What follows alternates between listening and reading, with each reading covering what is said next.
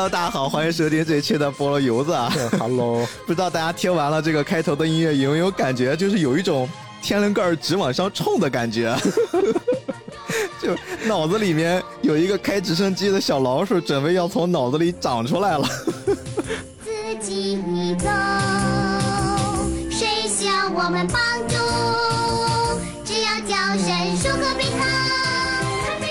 大家听到这个音乐，其实也知道我们今天要讲啥了。对对对对，舒克贝塔，哎呀，可能不会有人能想象，我们上次给大家铺垫的，在二零二三年的年末最后一期节目啊，我们也是年终收官节目，哎我们会选择这样的一部动画片来跟大家聊一聊舒克与贝塔啊。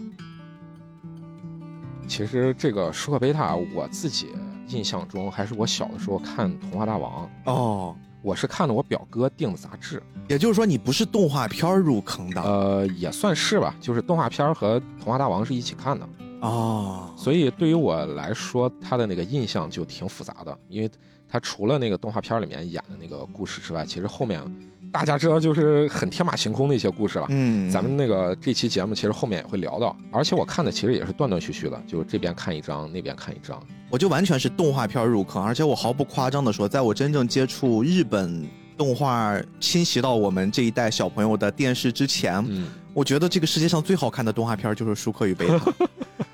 你还记得上次我们在聊《黑猫警长》的时候，我们当时产生了一种错觉，哎那个错觉是所有人都会觉得《黑猫警长》好像很长，但实际上一看只有五集。啊，对，我这次惊讶的发现，怎么舒克贝塔在我小时候漫长的在电视机数着的那日日夜夜里面，我也觉得它有极长无比的剧情，对对对对，我也是，我也是怎么只有十三集呢？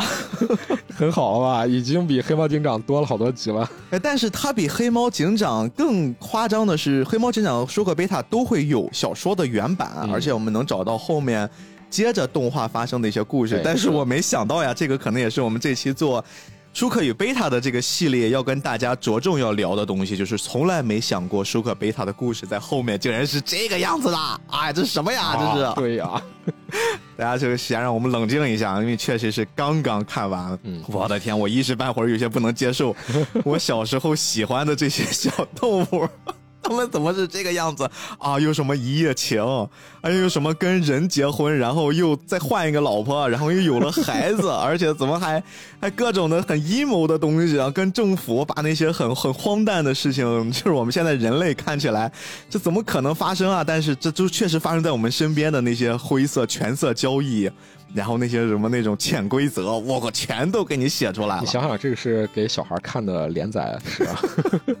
但是这个其实也是郑渊洁他自己文字的一个特点。咱今天讲这个吧，其实前面也就不用赘述了，那郑渊洁也没啥介绍的，是都是很如雷贯耳的一个名字，对吧？文字改编影视作品呢，其实它也有挺多不同的，所以咱当时看那个动画片的时候，其实它大体主线流程是一致的，但是呢，它中间有几个我觉得啊比较有意思的一些情节被拿掉了。当然，一个是可能确实不太适合在动画片里面展现，是的，再有一个呢，确实也影响它那个故事主线流程的流畅度吧。所以它这个到底讲是啥呢？咱现在这里先卖个关子，因为咱还是要把主线流程给有可能是对这个题材阔别已久的听众，大部分大家都忘了。然后也有可能是压根儿就没有看过舒克贝塔的。那咱们把这个前面的情节先回顾一下。对，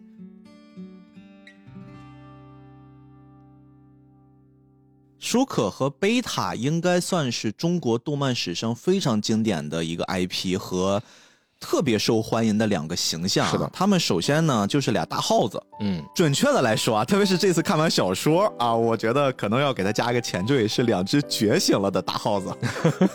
他们就是跟我们想象的那些有一点不一样。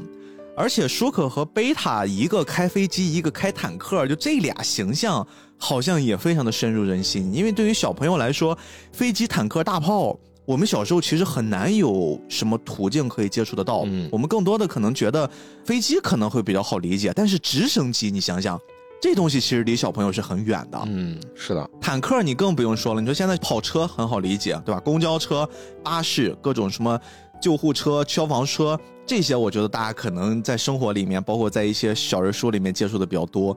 但是你说一坦克啊，除非你这孩子从小是军事迷，父母是 从小喜欢看中央七，要不然你说一个小朋友他怎么能接触到坦克这种东西啊？现在好像玩游戏，你说一坦克在里面又感觉比较的老土，所以我觉得我印象中，舒克与贝塔给我提供的这种两种特殊的交通工具，小时候啊，让我对他们非常的痴迷，而且打开了一个新的世纪大门。哎，郑渊洁他为啥能冒出这个点子？其实咱后面到时候聊的时候也会聊到。哦，也是有原因的。哎，是有原因的。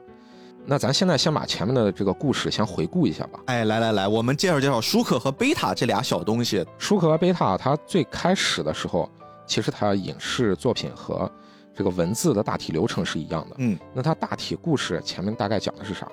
就说舒克他生在一个名声挺不好的一个家庭里面，都是穷孩子。哎，舒克和他妈妈呢一块儿出去觅食，在这个人类的房间里啊。就找找找，哎，找到一盘花生米。然后他妈妈说：“啊，又能饱餐一顿了啊，吃。”他妈妈说：“吃吃，快吃！哎呀，这个多香啊！这花生米在舒克贝塔的宇宙里面，我靠，这简直就是大杀器啊！又可以吃，绝世美味，又可以当武器，对对，就跟仙豆似的。哎，这个主人家里面呢养了两只鹦鹉，这两只鹦鹉呢就在旁边一直在那碎碎念，说：“小偷，小偷，老鼠都是好东西。”舒克就听这个东西听不下去啊。他就想着，我一直待在屋子里面，我不能受这个窝囊气。哎，他看上了这个主人家里面的一只黄色的直升机。咱听这里是黄色的啊，我讲的是那个文字，它里面描述的跟咱的动画里面其实是有差异的。是的，他开着这个飞机呢，就出去了。比如说，我要当一飞行员，为了这个隐藏我自己的身份，给脸上涂的牙膏，然后把尾巴呢又缠在腰上，嗯，然后人认不出我是老鼠。然后开着飞机呢，就去森林里面帮助一些小动物，结果小动物就接纳他了。哎，动画版这里其实还比较的温柔啊，就是像大王刚才说的那个样子。但是其实，在郑渊洁老师的笔下，舒可在决定当飞行员之前，他是真的还对自己下手挺狠的。嗯，原著里面他说的是舒可忍着疼把胡子都拔下来了。是的，是的。他穿上了飞行服，将尾巴别在裤腰里。舒可看见床头有一桶牙膏，他就跑过去。把盖儿打开，挤出许多牙膏，抹在了脸上。哎，是的，对于自己的那个身份啊，就是不认同嘛。对，就觉得这个是一个耻辱，我一定要把我的身份隐藏起来。那另一方面，咱说贝塔啊，贝塔也是在人的家里面，然后他这家里面呢有一只小猫叫米莉，米莉呢总是跟贝塔不对付，还不让贝塔吃饭，堵在贝塔家门口。贝塔呢就想办法说，哎，我要不然的话怎么治治这只猫？结果他从电视里面呢。发现了坦克好像挺厉害，那是主人家里面有这么一辆坦克，玩具坦克。我进去以后看能不能驾驶，哎，确实能驾驶，我就开这坦克呀，把这个米莉啊三下五除二的。一顿暴打，对，然后把它捆在了一个是柱子上吧，然后让米莉，我也不让你吃饭。其实你看，咱们现在再想想舒克和贝塔他们早期的经历，就像我说的，都是穷人家的孩子，都很孤苦伶仃，而且贝塔更可怜一些。你看舒克好歹有个妈天天带着，对吧？还能偶尔吃上那么口。这个贝塔呀，他的这个环境其实会更恶劣一些，是的，天天被那只猫堵在，真的是堵在家门口欺负。而且在小说里面，它其实描写的更夸张。嗯，你看动画里面，顶多就是猫在外面叫嚣，甚至勾引它出来吃，然后去折腾它、抓它。在小说里面，他就说这只猫经常呀给它拿出一些很好闻的一些饭菜香味儿，然后来勾引贝塔。贝塔就饿的真的不行了，但他知道外面很危险，的知道这是猫咪的圈套，实在是饿的不行了，马上都要死了，他就拿出一些小口袋。然后把那个香味就装装起来，实在是忍不住的时候，就把口袋打开闻一下，然后稍微啊缓解缓解。这跟卖火柴的小女孩有什么区别？对，就非常非常可怜。就贝塔是被欺负到这种程度了，他才决定要反抗的。他不是说那个就像我们想的啊，你欺负我好，你给我等着，那有个坎克我干你，不是这个样子。那咱说这个贝塔把米莉啊。整治了一番之后，米莉也被饿得奄奄一息了。然后贝塔在临走之前，其实他内心里还是善良的。嗯，他最后把这个饭盆放到了米莉的面前，让米莉能够到，然后他自己开着坦克就走了。然后贝塔来到森林里面的时候，他打伤了一只小麻雀。其实这个小麻雀啊，说话也不是特好听，有点碎碎念。就是发现了这个坦克，不知道是什么东西。他说：“这个东西什么呀？是死的吧？这是个乌龟，应该是。这嘴也很碎呀。哦。贝塔一听乌龟不是啥好词儿吧，这麻雀好像是在骂我，于是他想开一炮把这麻雀给吓走，嗯结果没想到他这一炮花生米呢，把小麻雀给打伤了。哎，那这个时候呢，舒克他开着直升机，人家就来求救啊。舒克就发现了，说小麻雀被打伤了，这还能行？这地盘是我罩着对的。，这时候舒克已经在当地小有名气了。我哎是当地的这大哥，你们有什么问题都可以来找我，我有小飞机啊，我可以帮你们解决。而且你发现没有，这个小麻雀很像是改变了整个世界命运的一只小麻雀，就没有它，舒克和贝塔不会相遇哦。对对对，而且在后面的时候，其实小麻雀也有一些它的一些戏份。是的，是的，那这个舒克和贝塔这两人就开始打起来了，他们也不知道互相其实这两个交通工具里面驾驶者到底是谁。一来二去呢，展开了一番激战，最后打到了天上。嗯，舒克呢就拿一大网把贝塔的那个坦克给罩到了天上。初次合体，对对对。那这时候他们在天上就遇到一只老鹰，然后他们就想着怎么合作跟这只老鹰展开战斗。他们终于把老鹰喝走的时候呢，飞机和坦克其实也遇到了问题，对吧？迫降最后来到了一地方，原著里面写的叫猫国。哎，他们这个国里面其实全都是猫，克里斯王国，哎，克里斯王国。最开始舒克和贝塔一看，哇，这么多猫，那还得了？我们要跟他们展开战斗啊！对我们小时候一只猫都怼着我们一顿揍啊，这全是这猫。碰到这一群，我们肯定要完蛋啊！怎么办？跟这猫打吧。但是实在是太多了，最后他们被这些猫啊围堵到了河里。掉到河里以后，哎，这猫又把这坦克又给捞起来。舒克和贝塔呢，这个时候从这坦克里面出来，他们原本以为啊这些猫会把他们吃了，但结果没想到，那猫问他：“我为什么要吃你们呀？” 嗯，哦，原来这克里斯王国的这些猫啊，就根本就没见过老鼠，所以这些猫的国民，他们在原著里面其实这个词很有意思，它叫猫公民。嗯，猫公民帮助舒克和贝塔把这坦克打捞上来以后，然后他们就互相就认识了，就说：“哎，我们这其实很有意思啊，那这个直升机还能给你表演呢。那”其中一个猫公民就提议：“那你给我们表演表演啊！”一看，哎，这么厉害啊！这个时候呢，克里斯王国的那国王就来召见着舒克和贝塔，然后他说：“呀，要能见这国王，还挺了不起的啊。那国王召见，我们去见一下吧。”那舒克和贝塔听到国王来召见他们呢，那那个卫兵带着他们走的时候，他们就问卫兵：“这国王到底啥样啊？”哎，卫兵一听就特别害怕，说：“哎，国王，国王会放电，我们可不敢招惹。”舒克贝塔见到国王以后，突然发现，哦，国王其实也是只老鼠。也就是说是一只老鼠国王率领了一国的猫一起形成一个国家。哎，对，而且这国王啊招待舒克贝塔说啊，你们也是老鼠，那欢迎欢迎，那我来招待你们 啊，全都是我们这个特别好吃的这些王宫里面的盛宴。那 OK，你们吃吧，这个是炒猫肝，那个是烤猫排，是吧？我的天哪，这让咱们现在这些养猫的朋友们听到，真得多 PTSD 啊！啊这小猫咪这么可爱啊，还被老鼠吃。舒克贝塔也不愿意啊，他俩就拒绝吃猫肉，说你怎么能吃猫呢？嗯，那个国王就说。猫能吃我们，我们为什么不能吃猫？哎这就是在报复猫。其实这个时候你就会发现，后面那些虽然剧情很离谱啊，很天马行空，但是其实它的基调已经在此刻郑渊洁老师定下了。是的，那咱说这个国王他来历到底是啥呢？而且他前面的卫兵渲染那么的厉害，对又那么畏惧他，为什么猫会畏惧老鼠呢？其实这只老鼠啊，是一只实验用的小白鼠。嗯，当初医务人员在他身上其实是移植了老虎胆、人工心脏的。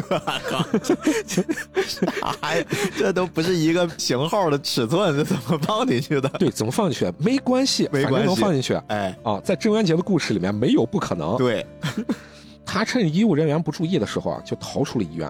哦，舒克贝塔知道了这个来历了，但是国王要他们吃这猫肉，他们不吃啊。那国王就很生气，你们敢拒绝我？你不怕我电你们吗？但舒克贝塔是有过见识的啊，吃过见过的。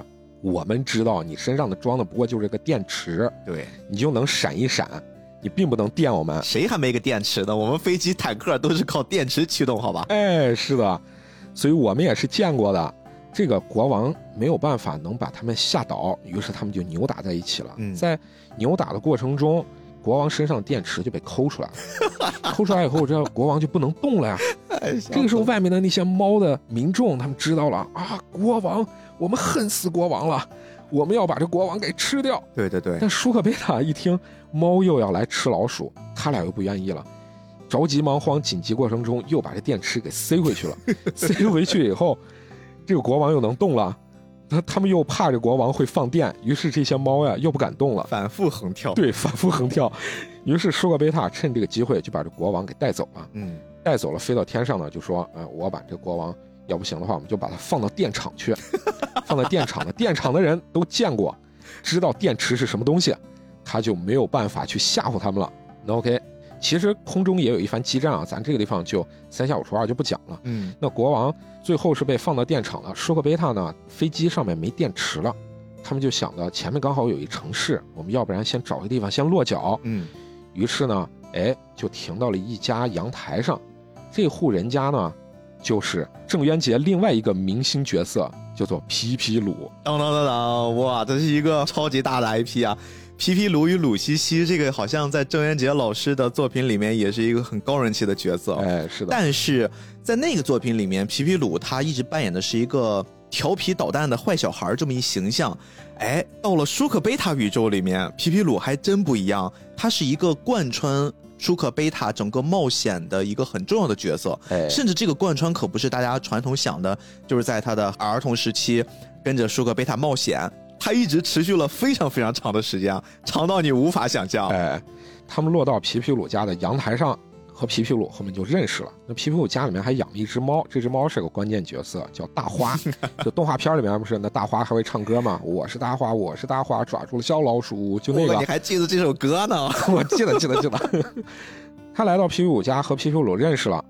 那皮皮鲁说：“哎，会说话的老鼠。”而且他也不像平常的那些小孩子或者是大人一样对老鼠特别的畏惧，和这老鼠一来二去就成朋友了。哎，你发现没有？其实我们现在经常在吐槽日本动画片儿，就说整个在日本动画片的宇宙里面，所有的人啊，整个宇宙的人都在讲日语。其实，在咱中国，你看我们的这个所有的动画片宇宙里面。我们不是说所有的人都在讲某一种语言了，我们是所有的生物都在讲中文，对吧？我们的老鼠也在讲中文，而且猫也可以能听懂中文，都是说人类的语言，多厉害！哎，在郑渊洁的故事里面，全世界的人都能听懂中文，也是很合理的嘛，是吧？是的，是的。再说回来啊，就说舒克贝塔他们两个和皮皮鲁认识了，并且和皮皮鲁成了好朋友。嗯，皮皮鲁也招待了舒克贝塔，舒克贝塔就想着，哎，皮皮鲁待我们这么好，要不然我们。就报答一下皮皮鲁吧。那皮皮鲁在前面吐槽过，他自己根本不想上学。那他俩就出主意说：“啊，要这样的话，要不然我们把城市里面的大钟给它拨快半个小时。哎，你想想，它这个里面还是有一些时代的那些因素的。对，就说一个城市里面是有一个标志性建筑，这个标志性建筑上面一定有一个大钟。现在这些城市里面，对于这个的概念其实都已经淡化了，对吧？我们人人都有手机，谁需要去看钟来看时间呢？”但是这故事里面它不一样，所有的这个城市的人呢，都以这个钟的时间为基准，而且其实它这个里面也是有一些小寓意在里面的和小影射。所有的城市的人呢，都看这个钟，那他们把这个钟调快了半个小时，皮皮鲁就提早放学了。嗯，那皮皮皮鲁不喜欢上学，能提早放学当然很开心了。那全城所有的人呢？都认为自己的表慢了半个小时，对，都没有怀疑过那个钟是不是出了问题，没有人怀疑这个钟到底有没有问题。于是他们自己把自己的表全都调快了半个小时。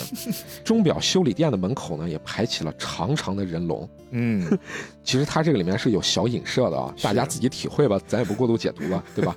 舒克和贝塔他俩呢，虽然把钟调快了半个小时，那皮皮鲁。也得提早上学半个小时，其实 也根本没啥可高兴了。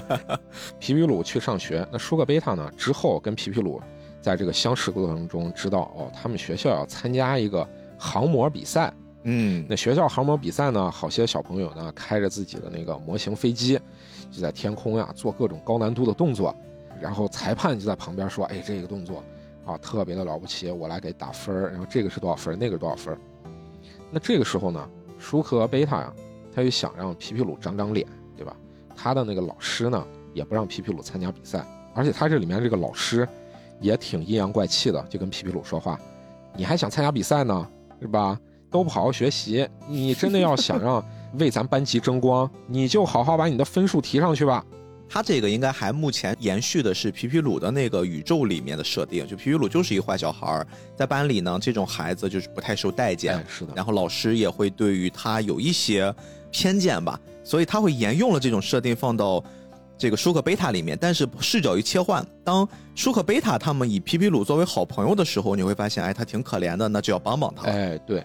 那舒克贝塔呢，就说想让皮皮鲁长长脸，于是他们自己就开那飞机啊，就和空中那些航模飞机就开始打开了，而且周围的观众发现啊，这个直升机上面还能发射子弹，它还能打其他的飞机，他们突然就觉得啊，这个航模比赛更有意思了，这整个就是一空战呀，而且郑渊洁老师在这个原文故事里面写的也非常精彩。对，皮皮鲁在这个时候就特别的长脸啊，然后后面他们的学校的航模队最后也就获胜了，嗯，因为这个小直升机把其他航模队的飞机全都给打败了嘛，大家都为这个胜利者欢呼啊。那皮皮鲁自己就呃悄不溜的就走了。在这个时候，他那老师又阴阳怪气了，说：“你看看人家啊，都为本校获得冠军高兴呢，就你无动于衷，一点荣誉感都没有。你前面我欢呼也不是，我现在不欢呼也不是，对，就是这 很针对啊在志愿杰老师的这个印象里啊，就是没一点好脸儿。皮皮鲁其实也挺可怜的，在他这个故事视角里，其实我们从这儿去稍微总结一下，我们会发现舒克贝塔的身上会有这么几种特性哈。舒克就是一个天生的飞行员，嗯，你包括他最开始拿到那个玩具直升机的时候，几乎就是稍微一摸索，立刻上手就开始开了。而且我小时候一直觉得开飞机是非常简单，可能就只是一个方向盘。就大家我不知道最近这些年航拍比较流行了，什么大疆各种航拍器，大家也没有玩过。其实飞机的控制它是八个方向的，是的，它不是像遥控车那样上下左右你就可以直接给它控制起来，因为它是一个立体操控。我当时一直以为呢，好八个方向我也比较好理解，但实际上随着小说往后延，他们中间不断的在说各种进入到直升机那个机舱里面，会看到有特别复杂的仪表盘，很多很多的按键。这个时候我们会发现有两个线索哈，第一个线索是舒克。他就是一个无师自通的天生的驾驶员，他可以瞬间就掌握了操控这种很复杂的航空器材的能力。哎，包括贝塔也是，他也可以在无师自通的情况之下，瞬间就掌握了地面上的攻击武器，包括他后面说贝塔开小汽车也可以很快的就开得很溜，跑得贼快，对吧？这都是没有人教他的。还有一件事儿，就是因为他们其实所有的交通工具都是玩具，嗯，我们玩过玩具的都知道，玩具其实就是一些特别基础的操作，它不可能有一个那种给小朋友玩的玩具里面还要把他们内部的驾驶室什么给你做的多么仿真，甚至可以操控。它内部为什么这么复杂呢？哎，所以我们可以默认他们其实是有一种额外的超能力，就是他们只要进入到了玩具当中。就可以让这个玩具瞬间变形、变换形态，变成了一个那种真实操作的形态，而不是玩具本身了。咱 咱这么理解也可以啊，哎，因为它后面不断的会进入到一个玩具里面，这个玩具就变得非常非常的牛逼了。在郑渊洁老师的这个故事里面呢，这些玩具飞机、玩具船，它里面能那么的复杂是吧？各个什么东西都有，它到底是为啥呢？你不用管为啥，反正它就能有。又不管啊，好行，其实这个也是他故事有意思的一个地方，就是说郑渊洁老师的故事里面的这些很天马行空也很荒诞的一些情节，其实也是他的趣味点之一。哎，对，呃，那这个舒克贝塔呢，在这个航模比赛让皮皮鲁长了一回脸。皮皮鲁家里面有一只大花猫，他有点看不惯。嗯，那这只大花呢，就把飞机里的舒克和贝塔塞到了纸箱子里面，对封起来了。他还挺争宠的，他就感觉舒克贝塔来到了我们家，哎，怎么我的主人不跟我玩了呢？怎么整天跟俩大耗子一起玩？那大花他没想到的是，皮皮鲁很快他就发现了，那舒克贝塔被放出来了呀。那大花就很害怕，哇，这可怎么办？吓得瑟瑟发抖。那舒克贝塔其实没有揭发他，你看卡梅隆的《阿凡达二》，他就是抄袭我们郑渊洁老师嘛，对吧？来到了水之都，孩子被欺负了，差一点被弄死，回来的时候是吧？那个老三，那个三弟弟也没有揭发对面水之都的那个孩子呀，我都不知道咋接了。抄袭我们，那卡梅隆的讨厌。咱咱咱说回来，说回来啊。皮皮鲁就说要跟这两只小老鼠道别，最后他就送了两只小老鼠电池。舒克贝塔走了之后呢，他们在飞行的过程中听到有人在急救，看见有三只野猫在追打一只猫。舒克就觉得啊，没必要去干涉这个猫之间的战斗。但是贝塔仔细一看，哦，那只猫是米莉，那米莉我不能不帮啊。舒克和贝塔于是就和三只野猫又来了一番搏斗，最后呢，成功把米莉救回了家。大家还记得米莉是谁吗？这里面猫有好几只了，已经出现。这只米莉就是当时欺负贝塔的那只。哎，是的，一只母猫。它在动画片里面，我记得还挺矫情的，就是用现在大家比较流行的话，就是这只猫很病娇，你知道吗？啊，稍微有一点儿，是的，是的。啊，那米莉它为啥现在在野外呢？是因为它的主人啊发现米莉没用了，因为家里没老鼠了，嗯，就把米莉就给丢掉了。米莉要特想回家，那贝塔就决定说，我要不然给你出一主意吧，我跟你一块儿回家。回家以后，他就在主人的家里面大闹了一番。那主人发现哇，家里又有老鼠了，怎么办？米莉在这个时候呢，配合演出，喵喵叫了几声，又来了一番滴了咣啷，屋子里面乱响，啊老鼠最后被抓住了，让主人以为啊，米莉又有了作用。我们虽然抛弃了你，但是你却对我们依然这么忠诚，还回来帮我们抓老鼠。那主人呢，又把米莉又留在了家里。那贝塔就觉得，那我给你弄这么一回。那你后面要是家里再没老鼠又被丢掉咋办？要不我再给你出一主意，要不然把我的那个老鼠屎给你一点儿，啊，你每回你都往你主人的饭里面放一点，哎呀，这样子呢，你就有作用了。这损招，那米莉想了，哎，这是好办法啊，但可是如果你的屎我用完了怎么办？你能两天给我来送一回吗？那啊，两天送一回，那我可做不到。那老鼠屎用完了，主人又打我怎么办？要不然我教你老鼠叫吧，我教你老鼠叫，你学会了老鼠叫，你自己自导自演，主人呢肯定能把你留在屋子里。这就是学会一门外语的重要性啊！对，有多么的重要。贝塔帮助完米莉之后，自己又道别了。然后他和舒克之间，他们两个又一起去冒险啊。舒克想着说，我想去看看我妈妈。他自己回到家里呢，看到他自己的妈妈都快饿晕了，于是他就去。碗柜里面去偷香肠，结果没想到呢，他又碰到了大花，就是皮皮鲁家的那只大花猫。那大花猫呢，把他给抓住了，带着舒克手边的赃物，就要在森林里面转一圈，我要炫耀一番啊。这个时候呢，舒克的身份也就在森林里被揭开了，就说他其实是老鼠，你们呀都被他骗了。我现在呢就把他给处决掉。他其他的那些朋友呢就觉得舒克。他虽然是老鼠，但是呢，那又怎样啊？他，你为什么他是老鼠，你就要处决他呢？大花又觉得自己不占理，他的朋友又特帮他，在这个关键时刻呢，米莉又出现了。米莉出现呢，和大花相认了。哎呦，大花是他哥哥，他就跟大花说，其实呢，这俩小老鼠还帮了我呢，这俩小老鼠很好。嗯，大花没办法，只能把它给放了。这个时候，这小麻雀不是又蹦出来了吗？他又质疑说：“哎，你的妈妈是老鼠，你为什么跟你的妈妈老鼠还还要在一起呢？你妈妈的名声那么不好，就这个事儿逼啊！怪不得当时背他干你。这个时候，小麻雀在旁边又嘀嘀咕咕，那米莉就反驳呀，就说人家的妈妈是妈妈，舒克自心疼自己妈妈有什么错？你的妈妈是妈妈，别人的妈妈就不是妈妈了。嗯，小麻雀觉得挺惭愧的，大家就一块儿去看舒克的妈妈。”还跟舒克的妈妈去问好，还道歉说：“哦，舒克的妈妈，我们错怪你了，我们对不起你。”舒克的妈妈这个时候又突然一下子受到了人的尊敬，她觉得自己特别的手足无措的。她说：“我也想体体面面的过日子，但我也恨我自己，干嘛是一只老鼠呢？我生舒克的时候啊，也像你们的妈妈一样受罪。”可为什么我的儿子只有抛弃了我才能混得好名声呢？哎，这个是原著里面写的非常关键的一句话。其实你能看到，郑渊洁老师在他的作品里面，其实表达的他的一些价值观和一些想要表达的东西，嗯，在各种细碎的里面啊，其实就能体现出来。另一方面，舒克和贝塔就决定成立一个航空公司。哇，这个非常的重要。其实舒克、贝塔。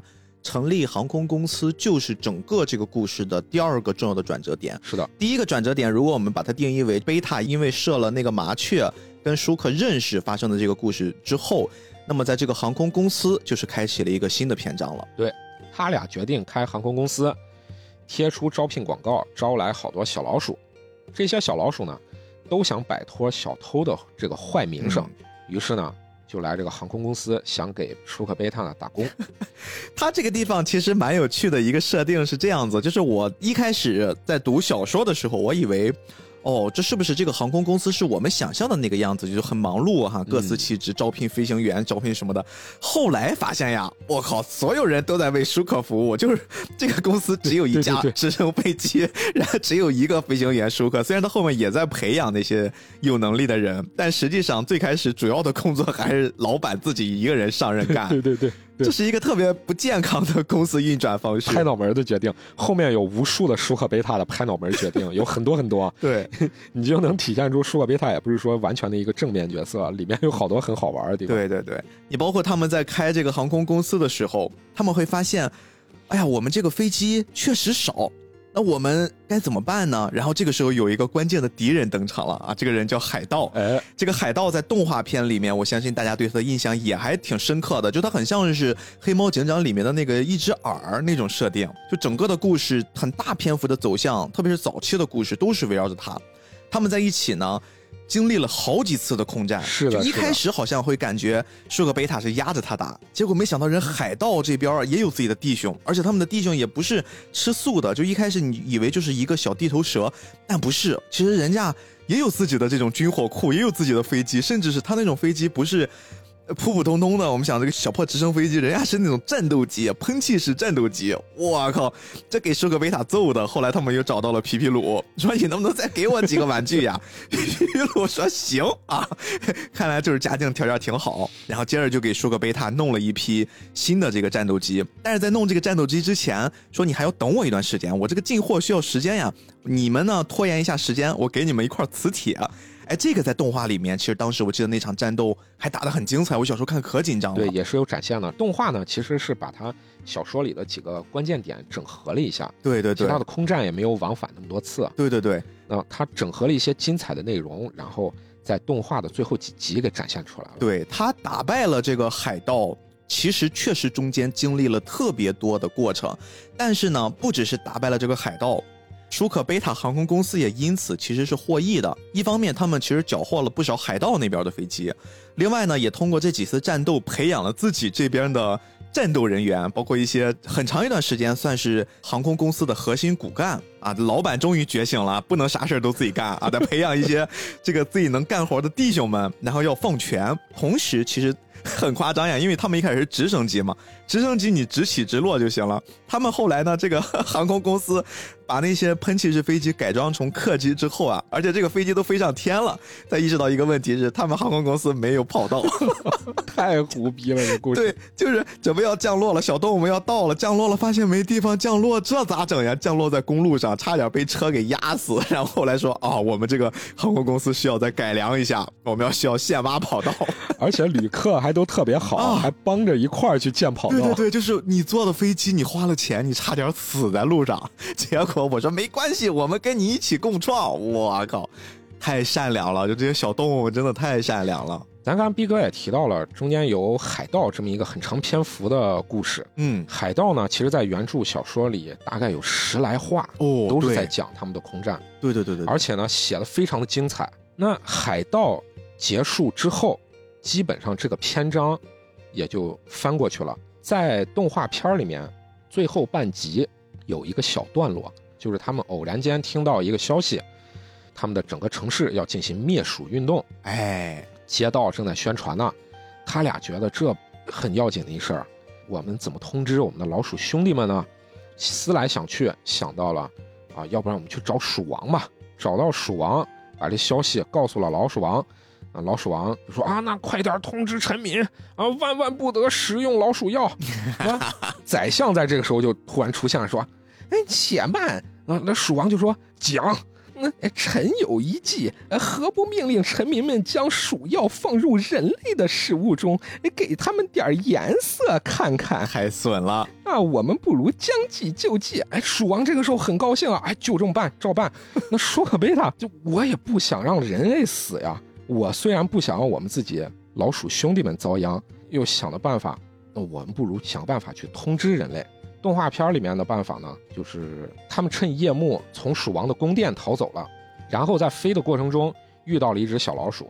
这个小老鼠呢，刚好就是在出版社附近住的小老鼠。嗯于是他俩呢跟他一打听，那我们不行，就把这消息印到报纸上。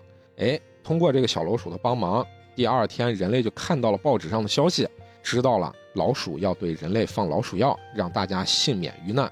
这个地方呀，其实在小说版本里面是有一些拓展的，对，包括我们刚才说在出版社啊，这一听其实就是有年代感了。因为你看现在你要遇到什么事儿，你抖音一发，对不对？你肯定效果传播力，对吧？微博一发，传播的效果就会很好。但那个年代啊，确实是有什么大事儿是往报纸上一登，那个是普通的市民获取信息最有效的途径啊，大家都会去看一些报纸上的新闻。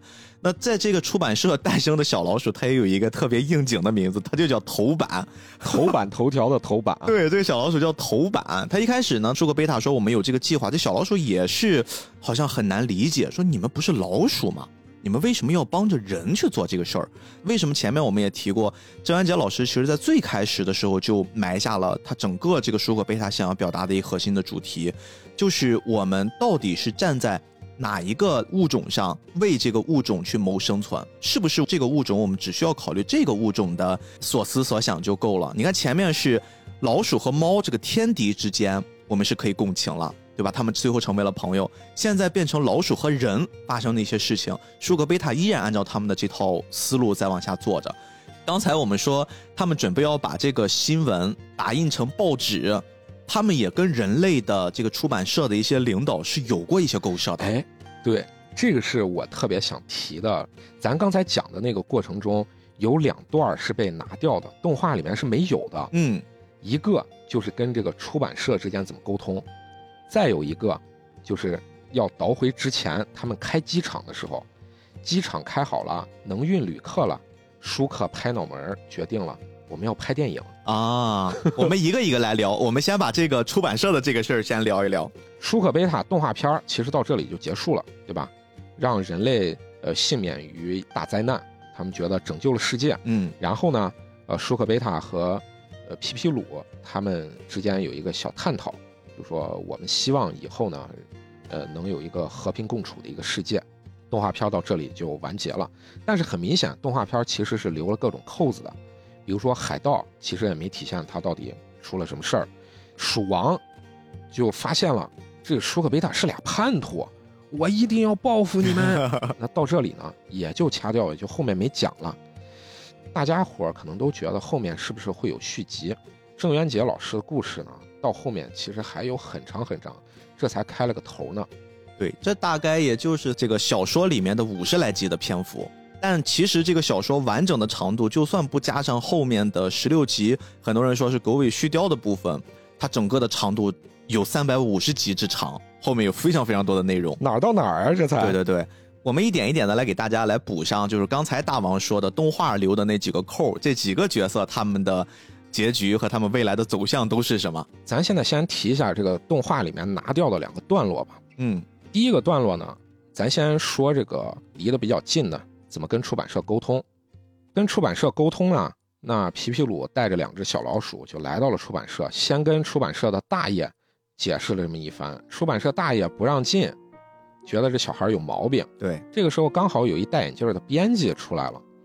那戴眼镜的编辑听皮皮鲁一解释啊，也不信，这小孩干啥呢？什么会说话的老鼠啊？什么老鼠要放老鼠药毒人类？这小孩是脑子是不是不大好使对你啊？别说他说这种话题了，你就是说他看看柯南，对吧？福尔那个新一变小了，变成柯南，他经常说的一些话，这些警察都不信。是啊你，更何况皮皮鲁说这老鼠会说话，老鼠说他们鼠王要怎么怎么着投毒，怎么可能能相信一个小孩说的这些话？对呀、所以皮皮鲁啊就给那个编辑要拿证据啊，他就把舒克贝塔摆在这个编辑的面前。他一看小老鼠还穿衣服，而且还能说话，不由得他不信。但是他也说了，哎，可是这个我我不能做主啊，得和我们的总编报告一下。总编听到这些，那肯定也不信了，把这个皮皮鲁和舒克贝塔一人两鼠带到报社里，要跟总编进行解释。那总编，我光听你这些解释，即使是看到了两只小老鼠，他也不能答应。为啥呢？我把这个消息登上去，不管它是真的是假的，责任谁来担？你万一出了问题，谁来负责？那皮皮鲁说：“我负责。”你能负得了责吗？啊，万一天降大锅甩向我，我怎么办？嗯，对不对？那这个时候你就看朱元杰老师夹带的私货啊，它里面有一些那种成人一些东西，它就出来了。它并不是说童话里面光是你好我好大家好。对，这这为什么删除嘛？总编没答应，他俩就寻思，那要不我们想别的办法。而且你知道，他总编他这儿做了一个特别讨厌的举动啊，他上来问皮皮鲁你哪个学校的对啊？你哪个班的？你叫什么？就是这个其实是一个还挺常见的，就是小孩一旦问了什么问题，就是提出一些自己的见解，或者说好像让大人感觉到不适了，大家会先问你哪个学校的？你谁？你叫什么名？哪个学校？哪个班？对吧？我到时候找你。就这样，经常会把小孩给吓住，小孩就不敢说了。作为成人对小孩的一种恐吓。对对对，这舒克和贝塔俩人被总编拒绝了，拒绝了之后，他们才想的办法跟动画片一样，我们要不然去印厂，把这个直接偷偷的印到报纸上，把这个报纸的印版给换了，中间出了各种的主意，反正成功的是把这个报纸给印出来了。这个时候大家才看到消息到底是怎么回事儿，然后大家也都信了，虽然有一些怀疑。但是总归来说，报纸上印的我们不能不信呀。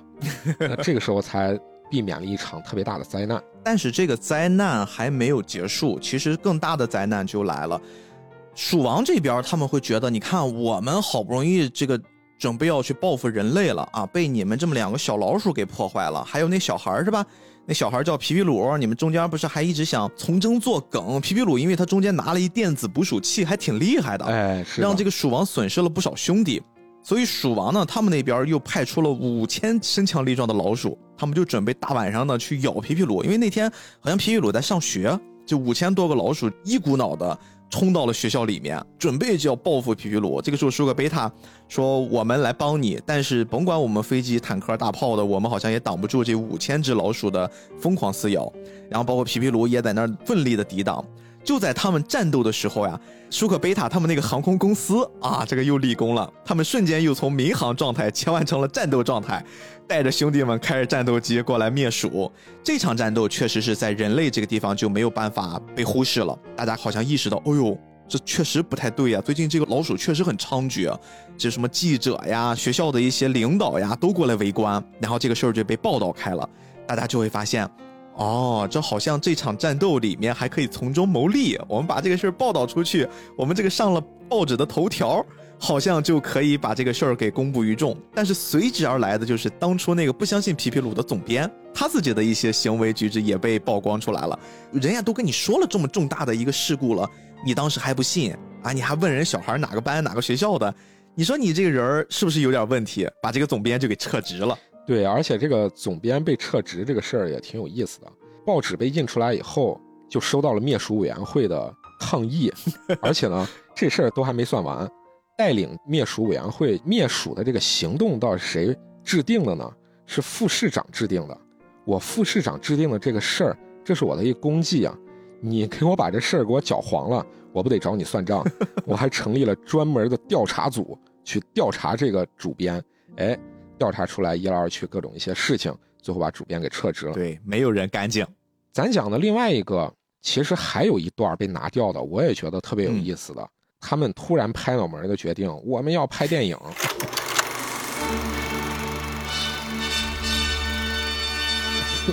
拍电影呢？电影咋拍？大家也不知道。反正呢，电影呢，呃，得先写剧本吧。于是他们成立了一个审查小组，然后找了一个。剧作家，所谓的剧作家呢，也是他们拍脑门想的。咱们那个新建的跑道，有一个扫跑道的一个姑娘啊，挺细心的。她平常能白活两句，就找她吧。找到这个姑娘，这个姑娘叫艾丽，她呢啊写出来这么一电影剧本，让大家来看了。审查小组里面呢，都是几个比较有名的，舒克贝塔呀，还有他们的副手啊，因为这些都是见过世面的嘛。啊，他们审查小组的你一言我一语，把这个剧本啊批的到处都是漏洞，说你这个地方不该这样，你这我不能用真人名字，你这个名字起的也不好，太长了。那这个又说，哦，这名字呃太长了，你要不然缩短一点，叫舒克与什么呃直升机，啊？舒克又出来反对了，我反对啊，不能把我的真名用在里面。反正终归来说，这个剧本啊，虽然定下来了，但是中间的各种的修改意见提的比这个剧本还长。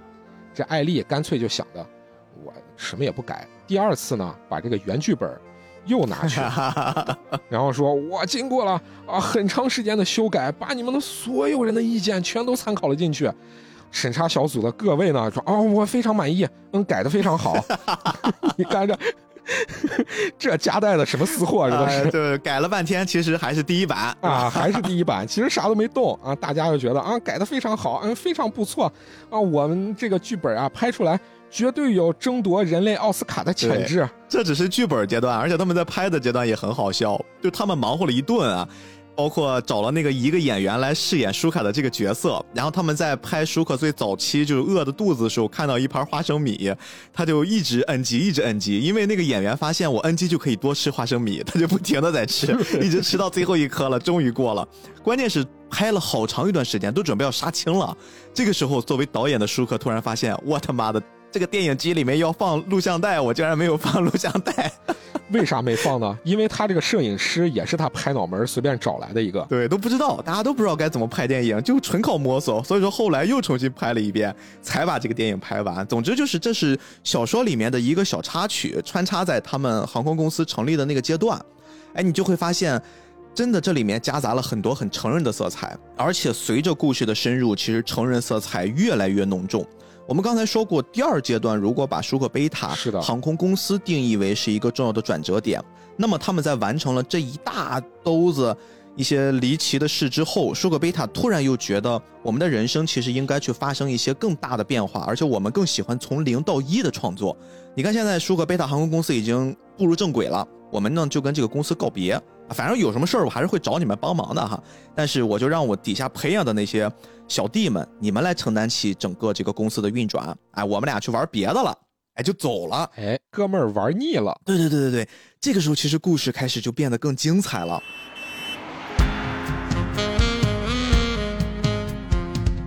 就是大家还记得刚才我们一直在提及的那个，在动画片里面，大家觉得更像是一个反派的那个海盗吗？哎，是的，海盗没有死，海盗后面跟鼠王勾搭到一起了，也是跟舒克贝塔一起战斗的。鼠王其实先被舒克贝塔他们给制服了，但是海盗其实在中间一直还有那么一些些许的不服 啊，他一直觉得，妈的，老子要跟你好好杠一杠。他们中间其实还遇到过一次比较重要的道具争夺战，这个道具是什么呢？我们刚才说舒克开直升机。贝塔开坦克，但实际上他们遇到过一场水下航模比赛，也是好像就是类似这种小学生办的一场游戏啊。大家有的是遥控潜艇，有的是什么遥控轮船快艇，但是更夸张的，可能家里面有矿哈，这个小孩有一个遥控航母，哇，超级大航母，上面能放几十辆玩具飞机。对我们刚才说过，舒克贝塔其实是有一种特殊能力，就是他们只要进到了这个玩具里面，这个玩具就好像突然被。重置了，刷新，变成这种还原真实的一个可操作的玩具了。这个时候，他们就想把这个航母给夺下来。你想想，如果把航母夺下来了，那是不是就代表的是我们以后就会又多了更多的航空公司的操控空间？我们可以玩海战了呀。他们拿下了这个航母呢，又被这个海盗盯上了。海盗这个时候不知道从哪儿找了几艘潜水艇，你看人真的很厉害，很适合做对手啊！又来跟舒克贝塔大战。舒克本来是想着，我要不然就是跟你拼了，我偷偷的潜入到你的潜水艇里面，我跟你正面刚一刚，说不定把你的潜艇也能给抢过来呢。结果呢，他虽然用他的智谋制服了海盗，但是海盗其实也挺聪明，他骗他说：“你看那个按钮，你摁一下，我们就彻底认输了。”他一摁这个按钮，发现这是一颗鱼雷，就等于说舒克。跑到了敌人的潜水艇里面，按下了鱼雷，射伤了自己的航母，误伤友军。对，就等于说海上的这场战斗其实并没有让舒克贝塔获得更多的新道具，他们还是驾驶着自己的直升机、自己的小坦克，甚至是本来想能停靠在航母上的那些战斗机啊，全都又开回去了。但是这场战斗唯一的获胜的点就在于他们生擒了海盗。是的。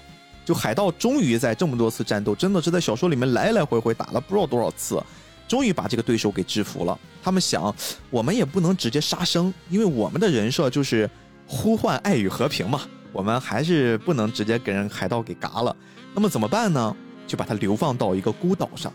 哎，就这个孤岛其实非常非常的重要。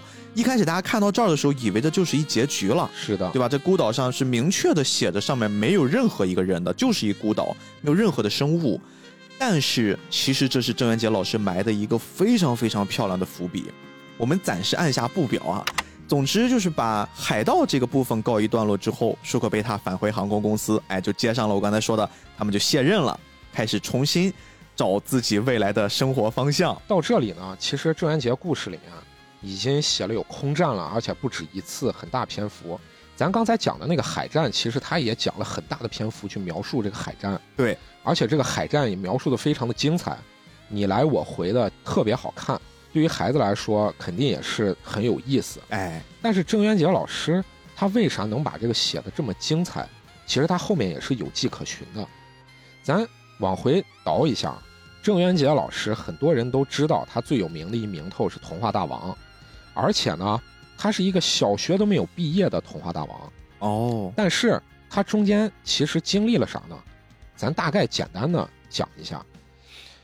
郑渊洁老师其实是五五年生人，他是生在石家庄，六一年的时候就跟着父母一块儿就到北京了。嗯，六六年的时候，他升到小学四年级的时候，知道一些中国历史背景的，那文化大革命就开始了。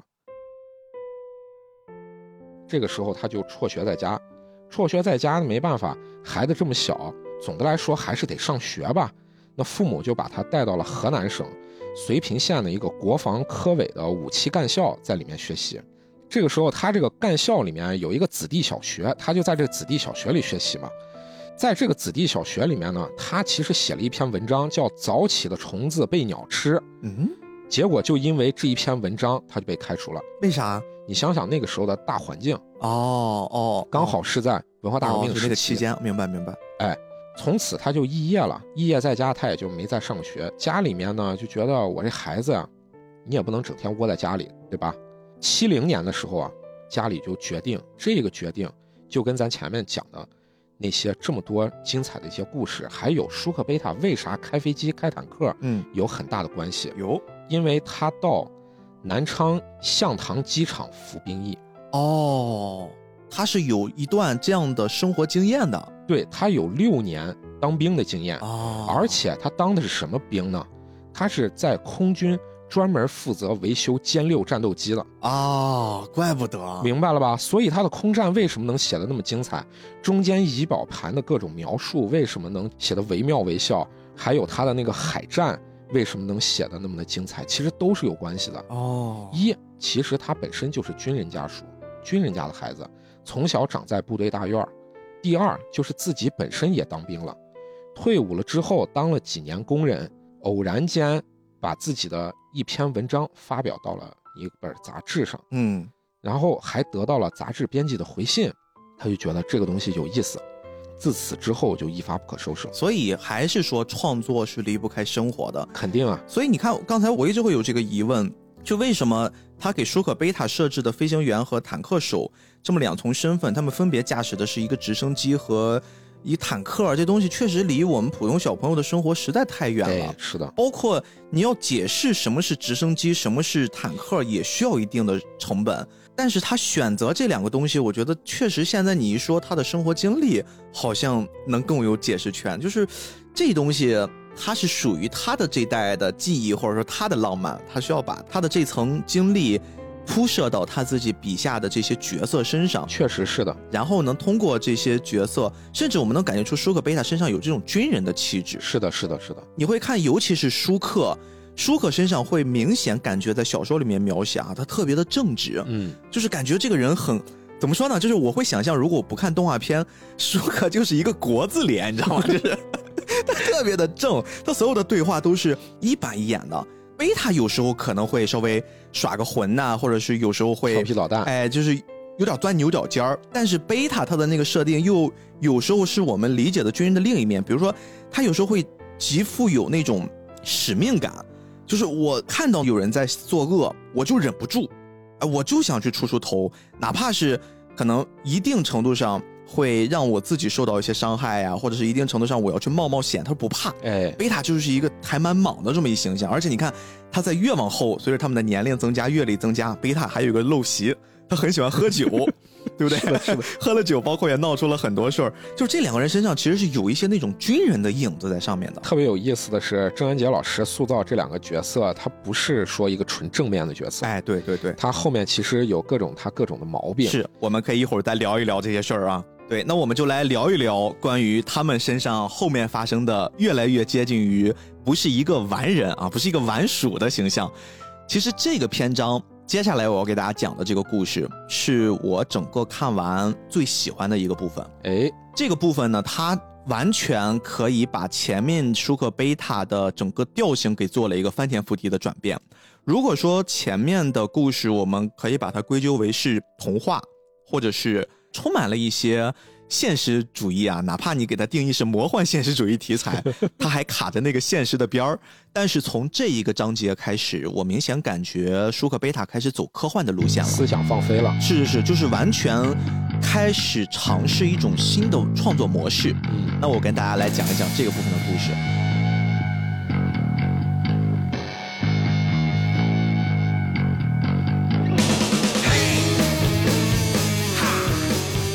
我们刚才说，舒克贝塔告别了他们的航空公司，他们要开始一段新的人生。哎，他们呢有一天开着这个小飞机，然后下面挂着小坦克，突然被雷劈了，可能装了个逼。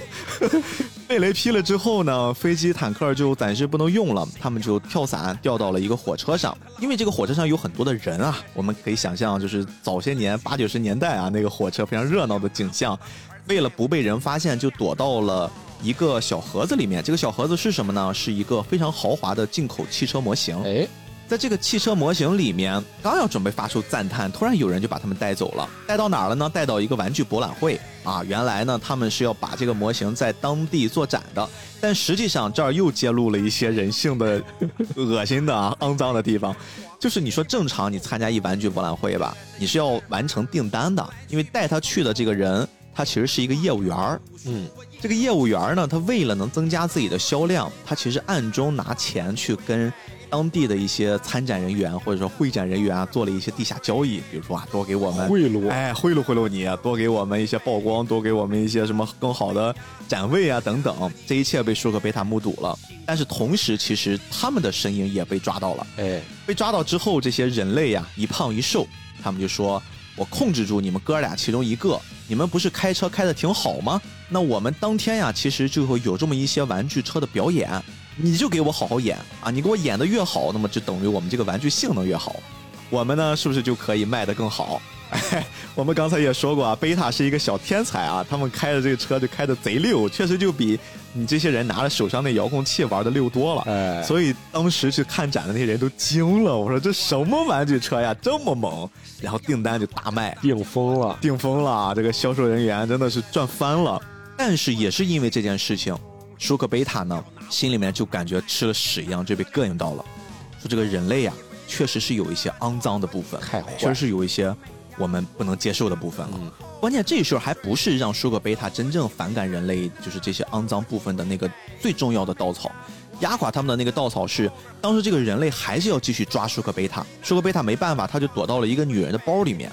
这几个人呢，就不管怎么着也要抓住这几只会说话的老鼠，因为对他们来说这是一个特别重要的发现，这是他们的财源宝藏啊。金疙瘩，金疙瘩，对对对。然后钻到这个女人的包里面呢，这个女人就死活拦着他们，不准翻自己的包。最终其实还是翻了。为什么这个女人要做这个举动呢？因为这个女人的包里面放满了那些钞票。这个女人每天就会有一个习惯，就是很贪婪的数着自己包里的钞票。舒克贝塔看到这个女人的这种贪婪的样子，被钱所驱使的这种好像发癫发狂的那种状态，他真的就对这个世界失望了。两个小老鼠一拍脑袋，做了一个让我看到这儿，嗯，一下子决定。他们说，我们对地球失望了，不如我们去太空吧。而且他们去太空，他们决定怎么去太空呢？哎，前面咱不是参加了那个玩具博览会吗？嗯，我看到那个玩具博览会啊，有宇宙飞船，我们要不然就坐那个玩具宇宙飞船上太空吧。你想想这个故事多荒诞！你看他们是不是就有这个能力吧？他们就是有这种普通的玩具，只要他们一进去，这个玩具就哗刷新，哎，就变成有这个属性功能的玩具了反。正没关系，我们就是能飞，能突破大气层。对对对，而且一牵扯到能飞的这事儿呢，那舒克又要登场了。老子是飞行员呀，三秒钟就会开火箭了。然后他们就真的带着火箭就飞上了天空。飞上天空之后，他们其实一开始还被呃太空里面各种神奇的经历，比如说他们发现自己身体浮了起来，对吧？吃东西好像这种整个的体感也不太一样了，还挺好奇的。但是慢慢的发现，在太空里面挺寂寞、挺无聊的。这个时候，他们遇到了人类的宇航飞船。哎，他们被人类的宇航员呢抓走，也不算抓走，其实就是把他们给接到了更大的就人类的这个宇宙飞船里面，人类就会把这几个小老鼠呢就会当成是外星人来看待。哎，他们觉得我们发现了外星人的宇宙飞船，对，你知道这对于人类来说，这可是一个非常非常了不起的一种发现，他们就立刻决定返航。然后呢，就跟地面取得了联系，他就说我们发现了外星人。哎，这个时候，他们就返回地面了。而且你知道，返回地面的这个事这个事儿呀，对于整个地球人来说，这可了不得。就所有的报道，科学家研究铺天盖地的就来了，甚至他们呢会为了能让舒克贝塔他们能，就是等于说，为了能人类为了能发现外星人做更多的报道，哎，他们甚至还捏造了很多的这些新闻啊，就是让自己能出名。就你看那个郑渊洁老师的那个讽刺劲儿，在这个时候就上来了。对对对，我记得他当时有一个说法，他说因为研究他俩取得的成果而晋升的教授就有五万人，这太讽刺了，这个真的是太讽刺了。而且后来呢，这个舒克贝塔回到地面上，他们又受不了了，就觉得我靠，就是我们还是我们，只不过我们上了一下外太空，我们多了一层身份，对待我们的态度就完全发生了翻天覆地的变化。是的，你看到此刻为止，舒克贝塔他们经历了什么？从最开始的脱离自己的身份，就是我是个老鼠，我被人喊打，那么我改变一下自己，涂抹一下，我让自己不是老鼠，哎，好像慢慢的获得了大家的认可。再到后面，我们寻找自己的身份认同，我们找到了啊，我是个老鼠，也可以被人接纳，但是还是会发生很多的对我们的误解，甚至是刻板印象。再到后面呢，我发现我们可以融入到同类了，甚至是跟我们的这个对手异族已经化干戈为玉帛了。但是人类这个关系我们没法打理。再到后面上了一趟太空，我们跟人类也可以接洽了，包括还有跟皮皮鲁的那条线儿。他你看，他们不断的好像在去解除一些种族和种族之间的隔阂，镀了一层金。但是他们依然还是那两个不太想安于现状的小老鼠。哎，是的，他们就觉得我们还是要去太空吧，这个人类太烦了。他们就随便找了个理由说我们要回星球了啊，希望你们地球呢能好好的生活啊，不要因为我们的到来给你们产生太大的困扰。他们就选了一个良辰吉日，又驾驶着自己的宇航飞船啊就又上天了。而且人类好像还因为他们离开地球的那一天，定义为国际外星人日。我靠！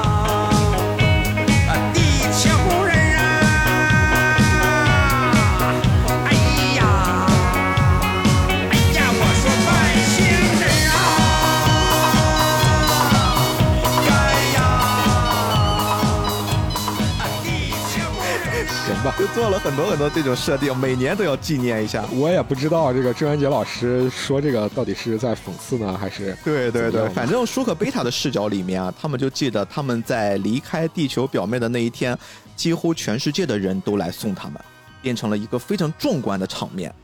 然后他们就觉得这个事儿很讽刺。然后来到了太空之后，他们飘了一段时间，哎，又有奇遇了。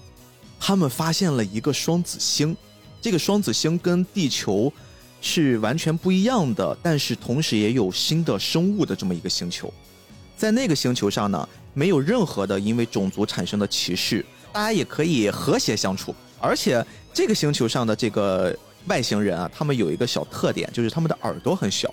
嗯，据舒克贝塔后来跟他们的了解啊，他们你看也是语言共通的，就是你别管我去了什么外星球，不不，有有翻译器，有翻译器，反正外星人我给你个高科技，你就能用。对我们就可以交流了。他就问你们为什么耳朵这么小？他说因为我们没有那么多的种族和种族之间的偏见，我们耳朵需要听的那些谎言也不用那么多。那耳朵就可以退化了呀。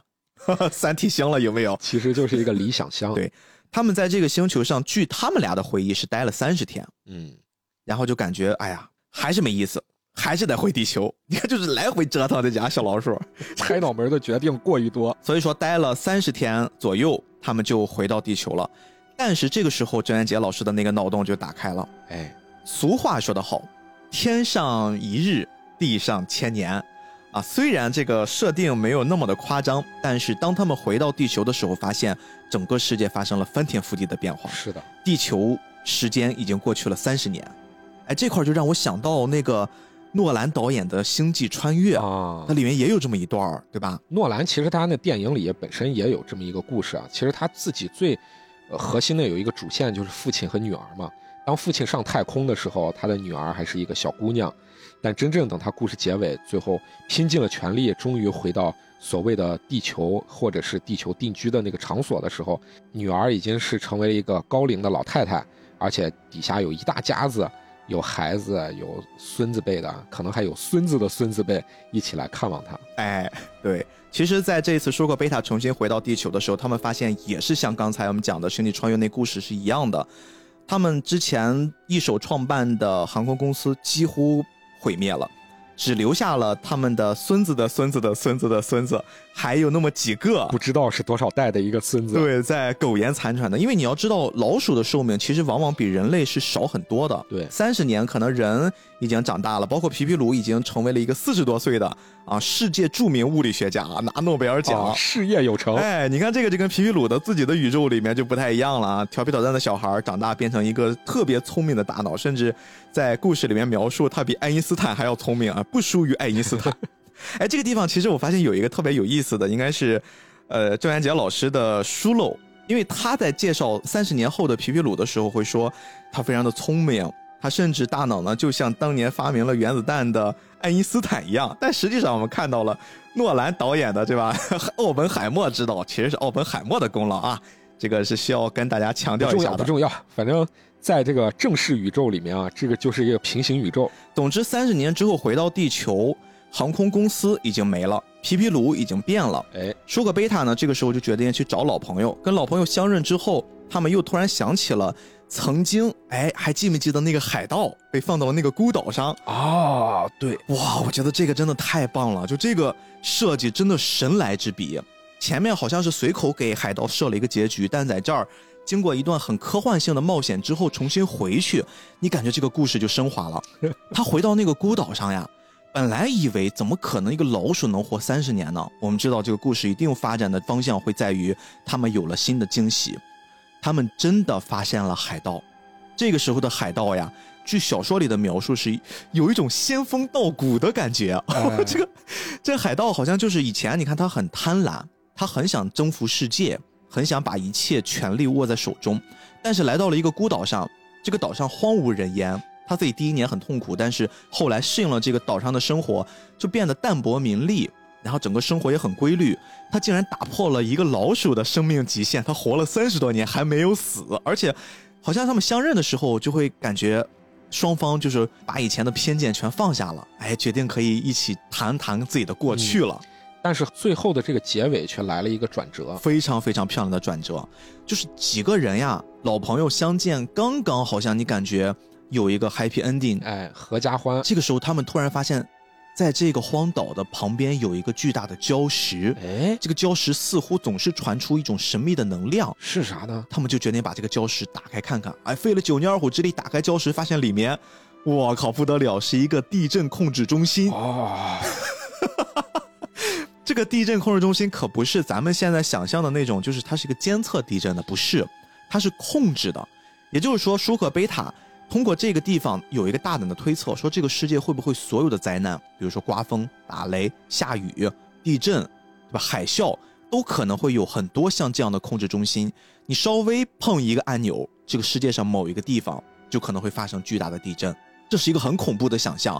而且呢，刚才我们说了，在这个岛上待了三十年淡泊名利的海盗，他突然看到，原来就在我生活的这个地方有一个如此大的可以让我掌控世界的能量，他又诞生了那个贪欲。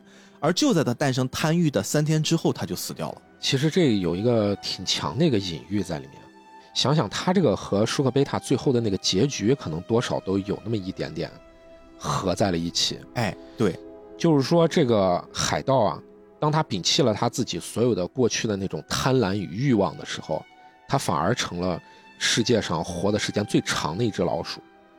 但是，当他的欲望重新复燃，并且他决定他们三个人一起凭借这个地震仪就可以称霸世界的时候，哎，最后他的生命就走到了尽头。对，故事还在继续。我就说中间这个桥段真的非常精彩，一番接着一番。就是他们虽然已经把海盗的这一趴给彻底的画上了结局，他们也给海盗安葬在了这个荒岛上，但是通过地震控制中心啊，舒克贝塔突然发现皮皮鲁生活的那个城市下周三就要发生巨大的地震了。啊，这可不得了！他们就赶紧去找皮皮鲁，但是皮皮鲁这个时候在全世界到处巡演呢，因为人家已经是一个很厉害的人物了呀。啊，做报告呢。赶紧通过各种的途径，哎，找到了皮皮鲁。皮皮鲁就拼了命的往自己的城市赶，因为对他来说，什么演讲、什么报告那些都不重要，我要保护我自己的城市呀。他赶回城市之后，中间还经历了这个劫机犯啊，舒格贝塔还还拯救了一飞机的人。他们总之回到了自己的城市。你想想，皮皮鲁这么大腕儿的这么一个人，中途又拯救了一个飞机，然后呢，他就找到了市长，说我们这个地方马上要地震了。哎，市长这个时候就问皮皮鲁说：“你确定吗？”皮皮鲁说：“我非常确定。”但是皮皮鲁心里说，心里他知道他不能把舒克贝塔供出来，因为一供出来，这个事儿很要命的。对，而且后面还牵扯了这个地震中心。哎，对，这个事儿不能让别人知道。你一旦让别人知道，你想想这么有威慑力的一东西，加上欲望，加上权力，这可不得了呀！这真的城市就会毁灭的，世界就会毁灭的。所以他就没有告诉市长自己是通过什么样的途径得知的这个消息，他只是跟市长说：“你赶紧跟全市发通告，赶紧让大家撤离。”市长这个时候呀，就他自己就做了一决定，他说：“我我不能这么做，因为你没告诉我这个消息的来源，我总不能随随便便的就按照你说的走吧？万一这是恶作剧呢？”其实某种程度上来说，我们是理解市长这个做法的，对，但是问题矛盾就在这儿了。市长这个时候没有作为，皮皮鲁也不能没有作为，他就跟舒克贝塔开始想尽一切办法，就跟这个城市的人说：“哎呀，你们赶紧避难吧。”他们后来想来想去，没有太好的办法。那按照地震的这个逃生的基础手册，我们知道，你就尽量把大家安置在空旷的相对空旷的地方对啊。你这个时候可能哪怕发生了地震，至少人员伤亡会减少。他们就给那些学校呀、医院呀，包括那些什么养老院呀，就打去电话，就以市长啊在地震发生的当天要来视察为理由，就说你们要在这个空旷的操场上来接待他们，一定程度上挽救了一部分人。但是实际上在地震那天，还真的发生了非常非常惨烈的震况，导致整个城市几乎陷入毁灭了。但是你知道这个故事精彩就精彩在市长呀，他听完了皮皮鲁的这个大预言之后，他确实不相信，但是他也不能完全的就觉得这事儿我就不作为。嗯他其实是给当时城市里面的几个重要的职能部门其实是去过电话的，是的。比，如说什么银行呀，比如说自己的一些什么医疗站呀，地震局。哎，那些比较重要的地方，那些部门跟他们去过电话，让他们进行躲避。但是当地震真正发生的时候，你想想，这个事儿就会暴露的，就是市民最后会得知，哦，你这个市长，你明明知道我们有这么大的自然灾害，你不跟我们说，你让我们白白的受到了损失，甚至是伤亡惨重，因为不可能皮皮鲁和舒克贝塔他们只靠自己的一点能力就拯救全城市的人嘛。哎，是的，那最后大家就会把责任怪到市长身上。市长这个时候呢，他又用了一招很恶心的政治手段，他就再把这个事儿嫁祸到了皮皮鲁的身上。甩锅，他说，皮皮鲁确实有跟我说这个事儿，但是皮皮鲁他不告诉我他是怎么获得的这个消息来源。他有可能自己做了一套能监测地震的仪器，而且事实证明很精准，但是他不告诉我们，就等于说他不希望把自己的能保护世界的这个仪器交给大众。那大家是不是应该谴责他？这场地震的真正给大家造成毁灭的、造成损失的罪魁祸首应该是皮皮鲁，而不是我这个市长。哎，焦点转移了，哇！一时之间，皮皮鲁就成了众矢之的，然后所有的人他之前获得的荣誉全部都覆水东流了，很可怜，整个人就郁郁寡欢的。舒克贝塔就为了能让皮皮鲁重新振作起来，就引发了接下来基本上让整个舒克贝塔故事跑偏了的一个 重大发明。他们说应该是跃升了一个等级。啊，行吧，那你是这么定义的，我觉得是跑偏了啊。这个就来到了下一个篇章，就是为了能让皮皮鲁的聪明的大脑不要桎梏，哎，他就希望他能继续去研究那些更夸张的东西。这个时候，皮皮鲁经过几天几夜的奋力研究，发明了舒克贝塔的终极大神器。这个时候，这个直升机和坦克已经可以完全丢掉了。啊，也可以放进博物馆了。哎，因为皮皮鲁发明了五角飞碟，当当，一个超时空飞行器。哎，这个五角飞碟啊，到后面故事，呃，逐渐发展的过程中是越来越夸张。，对。大王稍微介绍一下这个五角飞碟大概都有什么功能吧？这个飞碟啊，它能用光速飞行啊，你不要在乎它为啥能飞，反正就能飞，而且呢，它每秒钟就能绕地球飞七点五圈儿，我靠，每秒七点五，而且皮皮鲁还是喝着咖啡，呃，非常泰然自若的就这么告诉他俩了有零有整的啊，这个速度。啊，它不仅能在空中飞，啊，它还能下水，啊，在水里面也非常灵活，而且它还能在室内飞，还能监视数千里外的景物，反正就是你想它能干啥就能干啥吧。对，而且它还有超强的武器系统，这个武器系统必须得保密，为啥呢？因为它实在是太厉害了，它可以在五秒内同时击毁五千呃五百架飞机，我操！而可以在三万米的高空准确无误地击中地面上的一只蚂蚁。所以大家能理解为什么我说舒克贝塔从这一刻开始已经跑偏了吗？哎，但是大王，你刚才说的那个理由，就是你觉得它变得更精彩了的原因是什么？我在看这个后半段的时候，它的各种的这种特别夸张和荒诞的描述，特别是后面的各种这些情节，越加的荒诞，让我有一种似乎看到了马尔克斯的那个小说的感觉。哦，就是《百年孤独》里面其实也有某种这种荒诞性，嗯，但是你你看的这种荒诞的感觉，让人感觉特别的有趣味。其实你是在享受它后面的那些你明知已经不切实际的，但是呃，因为接受了舒克贝塔这个离谱的设定之后，你反而很期待后面会发生什么。对，是的，就是你不要带入理性去看这个故事。嗯，你如果是比如说以一个呃所谓的那种成年人眼光，你去看这个故事，你觉得啊，玩具飞机为什么里面能驾驶啊？它这个航空母舰为什么里面什么设施都有，还有吃的，有嗯各种仓房，还有厨房，还有什么？怎么可能嘛？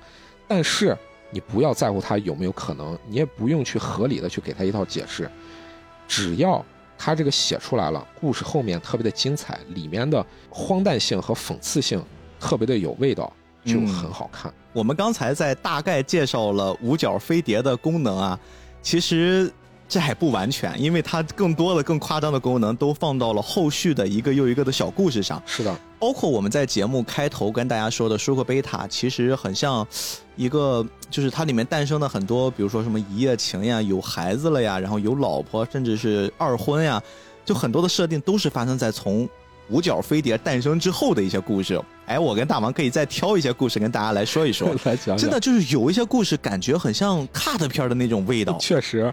哎，我来讲一个我觉得挺有意思的吧。嗯就郑渊洁老师在讲这个五角飞碟的时候，他其中有讲一个段落，他说五角飞碟它用来整治全国的贪官污吏，啊，他用五角飞碟在太空上进行监视，全国科级以上的官员，整个二十四小时都处于五角飞碟的监视中，嗯让他们呢只能为老百姓做事儿，不能坑害老百姓。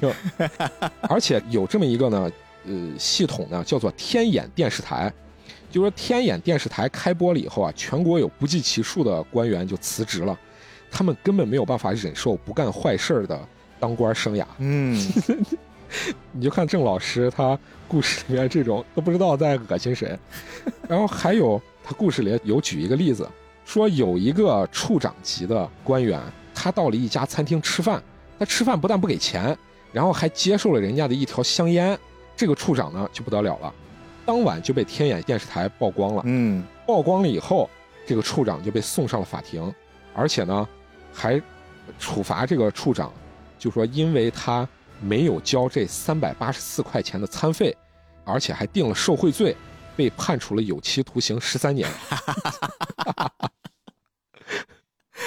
哎，太逗了。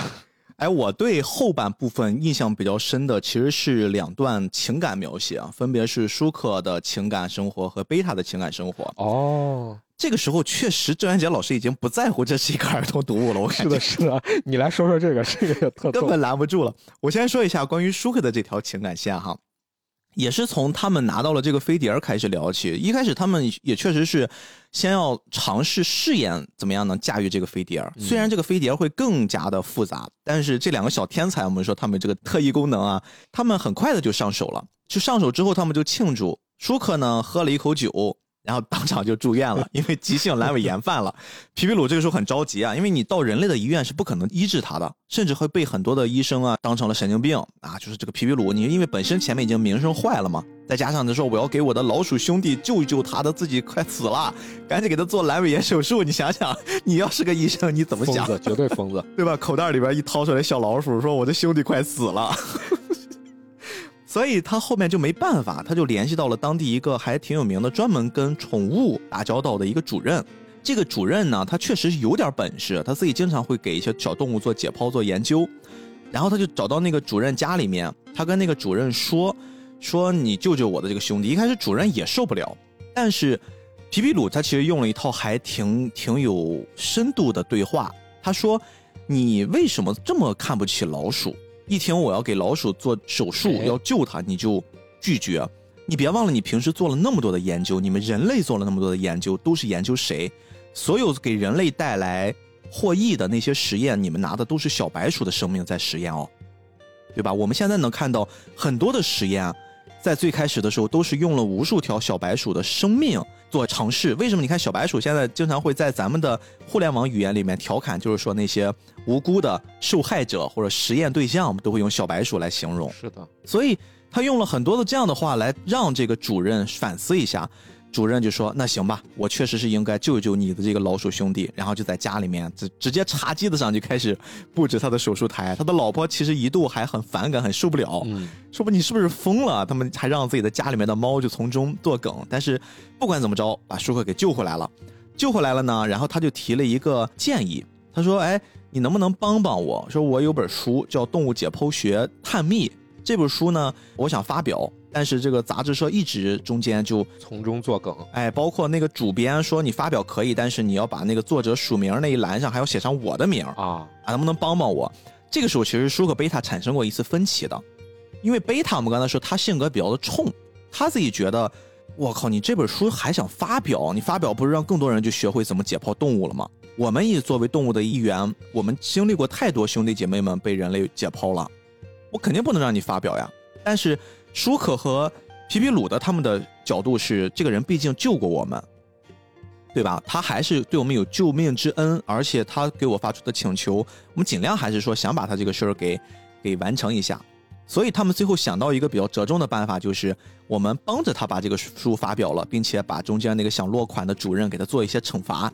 但是呢，我们因为有这个神秘的 五角飞碟儿，哎，我们可以在短短的一瞬之间，把这些已经发表的书再给你回收，留一百本，你自己留纪念就行了，别在市面上流通了也。是一个很混的主意。对，一下子就把这个问题给解决了。而且这事儿没完呀，舒克他自己觉得，哦，原来出书还挺有意思的，他自己也出了本书，啊起了个笔名叫《书皮贝》。而且他们在这个细节里面还有一些呃，他们之间的一些小插科打诨。你说最开始叫他什么疲惫书，但是这本书是你写的，还是得把你放在前面，叫书疲惫。对反正最后吧翻，来覆去的，啊，对，就是倒过来倒过去的。最后他写了这本书，还真的发表了，叫《人类，我是你的朋友》啊，这是一个，因为他这个视角很新奇，它是以一个动物的视角，当时就火了，哇，就卖疯了，就是热销。因为舒克一直不想公布自己的身份嘛，所以说这个作家就成了一个未解之谜啊！大家纷纷的猜测这本书的作者到底是谁写的，因为一直没有人认领。有一个叫涛涛轰的人，他是一个挺有名的老作家，他就说啊，这本书是我来出的。为什么我要给自己起笔名呢？因为我太有名了，对吧？我担心我用我的名字署名发一作品，这个没法验证这本书有多好。你们肯定会觉得啊，这个人写的肯定好，对吧？我为了公平，你看我起了个笔名火了，哎呦，我给舒克气的哟，就就又给他做了一些惩罚。哎，你会看到，好像这个作品一直在把出版社的这些故事做一些调侃。对，是的，而且他在前期的时候，不是也有想要办杂志嘛，对对对对对自，己办报纸，他拍脑门决定啊，还给那个报纸编辑说啊，我们不仅要办报纸，你要不然写本小说吧。而且小说怎么写，中间啊有什么分什么读者，有编辑，对，无非就是三方关系嘛，无非就是三方关系就是。读者、编者和作者。当时因为在那个经常在出版社生活的那个小老鼠头版啊，大家还记得吗？那个最早的那个小老鼠，他说：“我知道呀，人类他们的定义是读者是爷爷，编者是爸爸，作者是孙子啊，是这样的关系。”然后舒克说：“凭什么？我要倒过来，作者是爷爷，编者是爸爸，读者是孙子。” 你看，这个就是作为一个作者写了这么多年，跟出版打交道，都自己心里面一些怨气，要借自己的角色之口说出来 而且说实话，其实他也有点拿自己开刀的意思，啊。就是他自己是创作者，但其实《童话大王》是整个他自己一个人编创的，嗯所以其实他的各种关系是有些模糊的。嗯嗯嗯，是，反正就是总之特别好玩儿。然后刚才我们说这个舒克的这条感情线是怎么着呢？就是顺着这个过程来的。因为你看他已经有了一定的学识了，就舒克其实你看又拍电影又写小说，对吧？而且还当老板，对，经历了很多，还能开飞碟了。他自己经历了这一切之后，有一次呀，他们又想让皮皮鲁去研究更多的一些呃有意思的东西，嗯甚至为此还要开一公司，叫娱乐性的关于儿童用品的公司。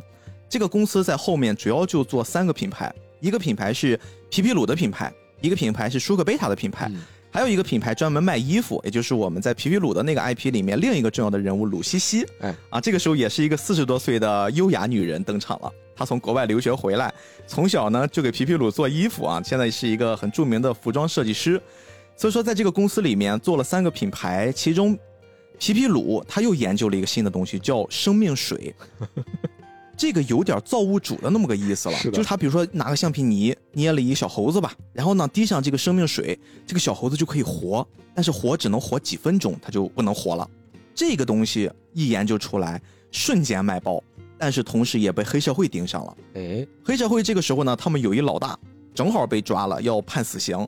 然后他们下面这些小弟们就说：“哦，有这个生命水，那么老大死了，我把他的头和身子都拿回来，滴上这水，老大不就活了吗？”他们最开始有这么一想法，但是这个生命水啊，其实是有一个 bug 的，就是你滴上之后，不管是人还是这个死物啊，它都它都可以让你变成一个劳模，就是。这个老大后来被滴上了之后，瞬间就感觉六根清净一样啊！你们要多行善事，你们要做好事，你们不能继续做坏事了。怎么跟我们以前的老大不一样了呢？哎，不一样了。所以在这个黑社会的这个组织里面，就又出来了一个还挺有野心的人，他叫高于世。他呢就想方设法的感觉皮皮鲁这边好像确实不太一样，有点本事，而且他自己不知道怎么着歪打正着的也注意到了那个五角飞碟。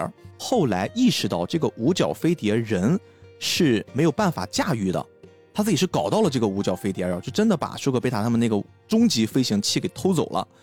他就研究，他说人好像没有办法直接操控，哎，好像皮皮鲁身边老是跟着几个小老鼠，那怎么办呢？我也训练小老鼠，既然他能训练出灵活的可以跟人对话的小老鼠，啊我应该也能训练。他就做了一次选拔，找了很多很多的老鼠，最后经过层层筛选，他发现有一只小白鼠呢，非常的聪明，而且随着他给小白鼠的一些训练，这个小白鼠成长速度极快。慢慢的，真的这个小白鼠就听他的指示，可以钻进五角飞碟里面，并且很快的就可以驾驭驾驶它了。啊，哇，就非常的开心，给这个小白鼠起了个名字叫利。那这反派这边也就有了大杀器了。作为这个利呢，他自己也是慢慢的在觉醒自己作为鼠的啊自我意识。刚开始他其实还挺配合这个坏人的，这个高于世，就是帮他抢银行呀，包括你看还做了些什么事儿哈，去做偷拍，在里面郑渊洁老师很详细的描述，他偷拍到了一些球星吸毒的画面，偷拍到了政客看黄片儿的画面 啊，偷拍了歌星平时非常的风光，但是实际上私下里面抹鼻涕的画面，拍摄了女明星潜规则的画面。你看这个时候就已经开始写的非常大胆了，并且他不断的去联系到当时的一些也是算很有名的一些出版方，就不断的定期给他们记录一些这些很有看点的偷拍内容，赚得盆满钵满。同时因为有了这个飞碟儿，你可以一瞬间就把整个城市的钱金库全洗劫一空，最后这个。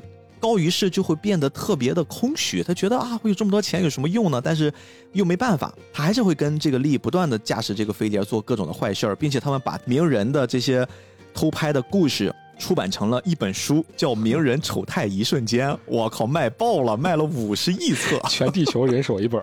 但是与此同时，在做坏事的过程之中，这个叫利的小白鼠呢，慢慢的也听说了，好像在皮皮鲁那边也有几个跟他一样可以说话的小老鼠，因为对他来说，他自己也一直在寻找同类。是啊，他觉得不可能只有我自己才有这些特殊的能力吧？自我意识觉醒了。当他发现舒克背他的时候，他们呢就想相见一下。他们浅浅的打了一照面儿。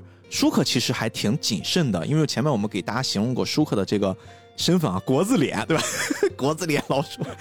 他回去之后跟皮皮鲁就说了啊，我跟丽见面了，确实我发现了我们那个飞行器被偷就是在他那儿，但是我自己开着我现在的这个又把小飞机翻出来了呀，我追不上我那个飞行器，那可是一秒钟绕地球七点五圈的东西，我这小直升机怎么可能追上他呢？然后皮皮鲁给他出了一损招，他说不如你试试爱情。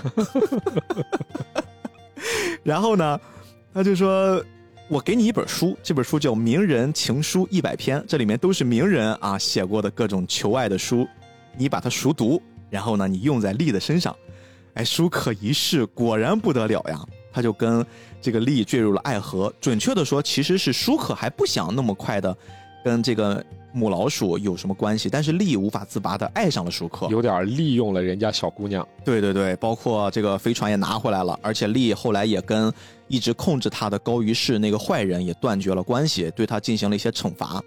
后来呢，舒克就跟丽结婚，而且生下了一个孩子。嗯但是在生下这个孩子的时候，丽难产了，死掉了，是一个挺可怜的一结局。是的，但是为了纪念这个生下来的孩子，是一个小女孩，一个小女老鼠，他就给他起名叫舒丽，就是把两个人的名字各自留了一个字，放到了这个女儿的身上。舒克就有了一个闺女。对，这个女儿其实还蛮聪明的，也是继承了双方。你看，两人都是属于蜀中是吧？翘楚，非常的聪明，孩子学习也很好。中间还有一系列就描写，就他在上人类学校的时候经历的一些偏见，包括揭露了学校的一些恶行，还有很多很多的故事。嗯，这是舒克这条感情线儿哈。舒克这条感情线，你会发现其实还算是可以接受。对。但贝塔这一边就跨种族了。对，贝塔这边就非常的夸张。就简单的来说呢，它其实是有一段历史性的 故事流传的，就是传说呀，爱因斯坦的那个年代。这个郑渊洁老师真的很喜欢爱因斯坦啊。爱因斯坦那个年代呢，爱因斯坦因为当时经常会在一个固定的地方搞学术研究，他那边生活的地方也有一些小老鼠。这些小老鼠呢，一开始它都是以仰视的方式看着这个神神奇的人类，哎也不知道这个人在研究什么。但是慢慢的，他有一点点意识，一点点意识，就觉得哎这个人好像不一样，这个人不一样。直到有一天，他爬上了房梁，他换了一个视角，他就发现哦，原来我们老鼠跟人类真正的区别是我们看待人类的方式不同。哦，如果是我仰视人类，我永远觉得我们跟他没有办法去共情，我没有办法追赶人类。但是当我俯视他们的时候，我就会发现人类也不过如此。而且这个时候，他发现爱因斯坦一直在那儿写一些小笔记什么的。爱因斯坦的笔记可都是一些好高级的东西哦。嗯他就每天趴在那个地方，趴在房梁上，偷偷的学习爱因斯坦在研究的东西。老鼠的寿命活不过人类，但是老鼠能生呀，所以它就一代一代的生，生了之后就把爱因斯坦的那些理论就一直研究传承，最后形成了一个老鼠的实验基地啊，就是 非常的夸张，就研究了很多很多的那种很厉害的东西，直到他们的有一代研究出了一个不得了的东西，这个东西是什么呢？叫微缩力，就是这个东西给人类或者给任何一个物种放到它的鼻子前面吸一下，它就可以变成跟老鼠一样大的一个大小。对，这是一条线。另一条线呢，是在舒克贝塔他们冒险的过程之中，它结合了郑渊洁老师的另一篇著作，就是那个罐头小人。罐头小人儿，哎，那个故事，对，在那个罐头小人里面，其实是当时讲皮皮鲁跟他的妹妹鲁西西啊，妈妈拿回一罐头，但是罐头里面装的不是大家常吃的这个罐头的食物，而是里面有七个小肉人儿，啊，其中有一个是歌唱家。哎，这个歌唱家后来呢，在舒克贝塔的这条线儿里面，他经过了很多的不公平对待，被奴役，然后舒克贝塔把他们给解救出来了，产生了一些爱情啊。但是你要知道，其实这个歌唱家他的身份种族应该是一个人类，对，是个缩小的人，缩小的人类可以。这么理解。慢慢的呢，贝塔跟这个人类就产生了一些爱情的火花。啊，他们两个人就看对眼儿了，但是一直碍于一个是老鼠，一个是人，他们好像很多的话都没有戳破。然后后来有一天，贝塔呢喝醉酒了啊，他喝醉酒了，他的本性不坏嘛，他就做了很多惩恶扬善的事儿，啊，就是各种什么惩罚那些坏人，把那些赃款给给干掉，包括让那些怀才不遇的人获得自己该有的奖励等等等等。这个做法呢，让舒克也也熊了他一顿，皮皮鲁也熊了他一顿。然后这个歌唱家说：“哎呀，你做的太酷了，我要嫁给你。”啊，我就喜欢你这个劲儿。对他们两个之间，等于说是人和老鼠是产生了一些感情的。而我们刚才说，在爱因斯坦那条线儿里面，那个已经成了形成自己实验室的那群小老鼠，嗯他们跟贝塔又有什么关系呢？是当时呀，他们知道了皮皮鲁这边跟几个小老鼠他们的关系，他们也想去把皮皮鲁作为他们的实验对象，因为他们试想的是，我们研究出了一个这么厉害的微缩力，如果在像皮皮鲁这样的世界级大脑的面前，他都无法抵抗，就不能产生这种抗体。那么普通的人，那不是轻而易举，我们就可以把他们给缩小到跟我们老鼠一样大，让他们感受一下我们老鼠的这个世界，对吧？我们更应该平起平坐，你们不应该天天的俯视我们了。对呀，哎，他还真的就把皮皮鲁给迷晕了。但是他是怎么迷晕皮皮鲁的呢？他们动用了一些美人计啊！他们从 他们的这个老鼠家族里面找了一个眉清目秀的小老鼠，这个叫鼠小姐，然后去勾引贝塔。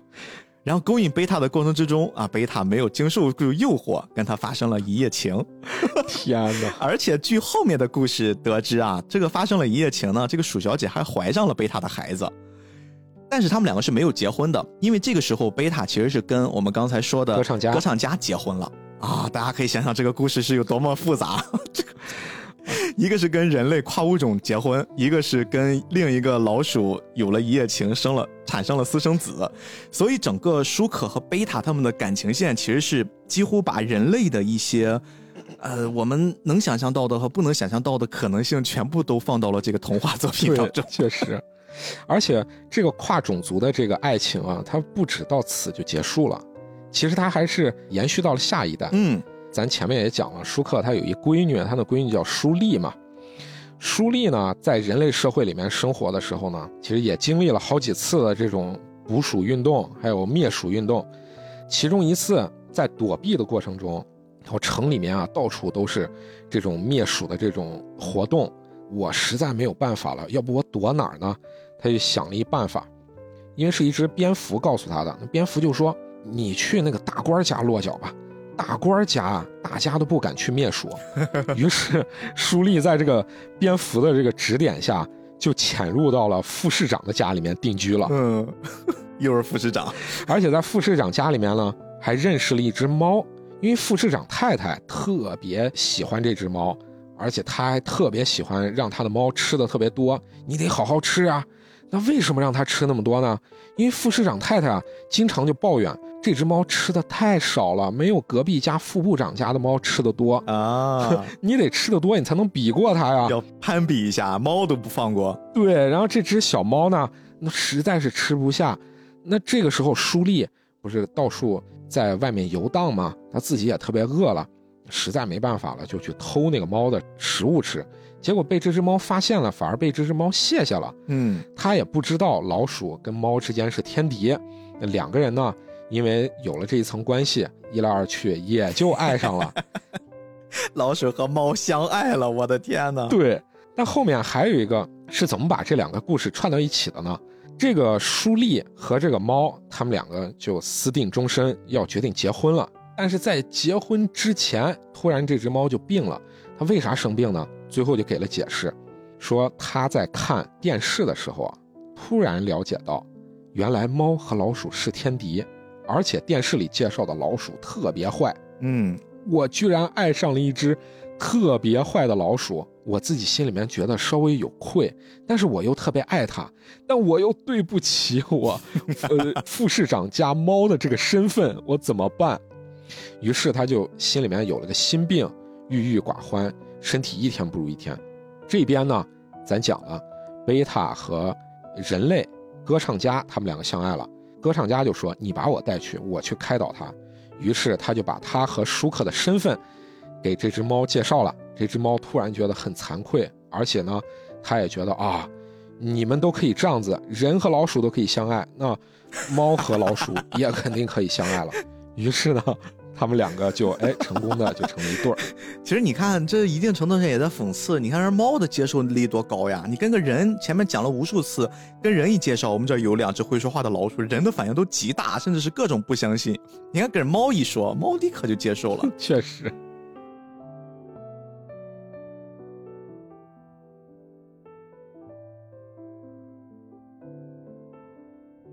他结婚其实也有很多很细微的那种描写，我觉得也是在隐隐的表达这些什么。你看当时他们结婚，正常来说，人类的结婚宣言誓词都会说啊，无论贫穷疾苦，对吧？你们是不是都要在一起等等。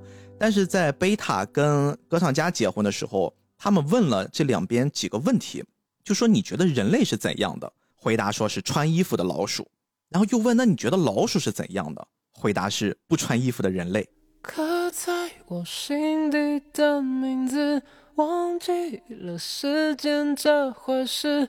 既然决定爱上一次，就一辈子。希望让这世界静止，想念才不会变得奢侈。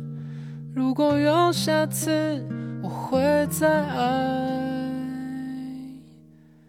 一次。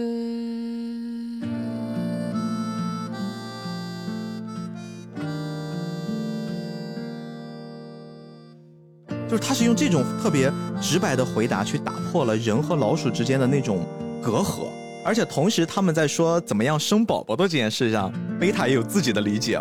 贝塔说，生出的宝宝他未来能成为什么样的人，他能从事什么样的职务，其实跟他们在生宝宝的那一刻，就是父亲和母亲当时在做羞羞的事儿的时候，电视播放的新闻、电视播放的内容是有关系的。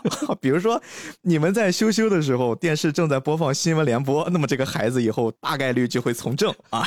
如果你们在在羞羞的时候，电视正在放歌曲，那他以后可能是个歌唱家啊，因为这是孩子会被这个当时电磁波的影响 所产生未来的这个工作选择啊，会有直接的挂钩联系。这个非常非常的夸张啊，也是很有想象力。贝塔到后面其实有各种各样的这种惊世名言，对对对挺好玩。贝塔后面就给我感觉，如果说舒克是一个国字脸大叔，贝塔可能到后面是一个络腮胡大爷了啊，也可以这么想。啊，就觉得就可能有点糙了。嗯，是的，是的，就跟咱之前说那个《东京教父》里面那个阿银一样那种装扮，我觉得就是他是个糙老手、糙大叔，但是可能就是很多时候已经不拘小节了啊。当兵的退伍了，退伍之后生活可能就没有那么在意那种很很细致入微的部分了，但是他心里面依然是心怀天下的那种人设。其实你也可以看到，朱元杰老师在故事的后期啊，他特别发散自己的这种想象力的时候，把这个故事写的其实也不只局限于是一个小孩看的一个儿童童话了，而且他的这种像你说的穿着衣服的老鼠和不穿衣服的人的这种概念，在后面其实也是有延续的。他后面其实有一个很大的篇幅是讲这个罐头小人里的其中一个，这个小人和哎。另外一个黑人成了朋友，然后他们两个之间有了嗯。各种的历险呀，然后这个黑人哦，那段也挺好对看的。黑人最后还买了是是是就这个很建议大家自己去看一看。哎，大家自己看吧，因为后面很多很精彩的部分啊，都特别的有意思，而且里面还抛出一个概念，就说好坏蛋和坏好人，好坏蛋和坏好人，对，就是它里面用了很多这种相反的这种概念，其实特别的能耐琢磨，特别有滋味儿。嗯，而且里面还有很多那种讽刺，它不只是讽刺咱的那个社会中遇到的各种事情，它是辐射面儿辐射到了美国社会，什么恶心的美国参议员呀，对，什么用五角飞碟去检测人类的历史，然后人类的历史是怎么来的？中间又有什么外星人迁移，还有把四个不同星球的人迁移到地球来，嗯所以地球才会出现黄种人、白种人、黑人 和呃什么棕色人种。呃，确实他在三百六十多集的故事里面充满了大量的天马行空的想象。但是舒克贝塔真正的结局是什么？我觉得这个还蛮值得我们在这个节目最后稍微提一提的。哎，最后还是提一下，这个故事的结局其实会跟整个舒克贝塔故事的开端发生的一些事情会有一定程度的呼应，而且不管中间的肚子啊，我们说这个中间的过程里面多么的无厘头，但是回到最后，我觉得其实挺耐人寻味的，因为舒克贝塔他们两个人一直。就是以我们的这个正常人类的视角来说，他们的这一生真的是太波澜壮阔了。确实，他们经历了上天入地啊，这个地表之内、地表之外，然后各种离奇的事儿，人类的、动物界的，他们都经历了。那到底还有什么是让他们无法接纳的呢？其实恰恰就在这儿，就是因为他们见过太多了，他们经历太多了，所以他们好像在整个故事的最后有一种色即是空，空即是色的这种即视感，抛下了老婆。一起到了五台山，最后出家了，就躲到了一个五台山庙里面的呃小洞里啊，于是就不理世事，在电脑上留了一句：“本来无一物，何处惹尘埃。”于是全剧终。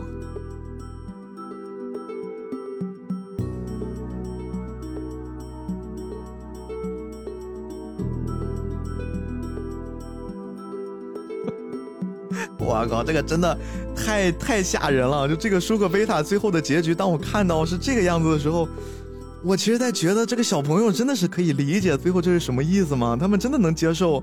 他们一直跟着舒克贝塔两只小老鼠冒险了三百六十多集的故事，然后最后两个小老鼠出家了。我的天！其实咱们回头来看整个梳理一遍，前面舒克贝塔建机场到建机场为止，郑渊洁老师讲这个故事的时候。有一个想开拓思路的一个阶段，嗯，他到这里，呃，后面就讲到他去了太空，从太空回来以后，已经过去了三十年。那么前面他构建的那个小世界，除了皮皮鲁之外，后面的这些，呃，发生的新新的事情跟前面就完全没关系了。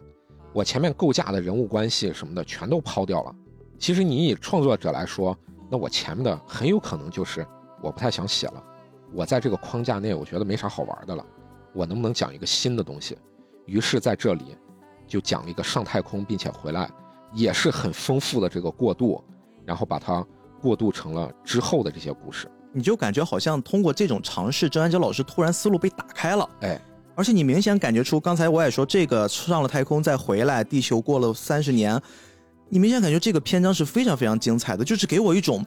七龙珠里面弗利萨的那个篇章的感觉，就是你明显感觉出作者在这个过程之中，他写的也很起劲儿，他自己也是卯足了全力啊！这个想象太好了，我赶紧把它写下来。然后后面其实是为什么我会说，就是有了这个五角飞碟之后，我会感觉哎，这个太离谱了吧？就是因为好像打完了弗利萨了，那个劲儿过去了，但是他还有一些不得不继续往下的理由，他才开始强行的又。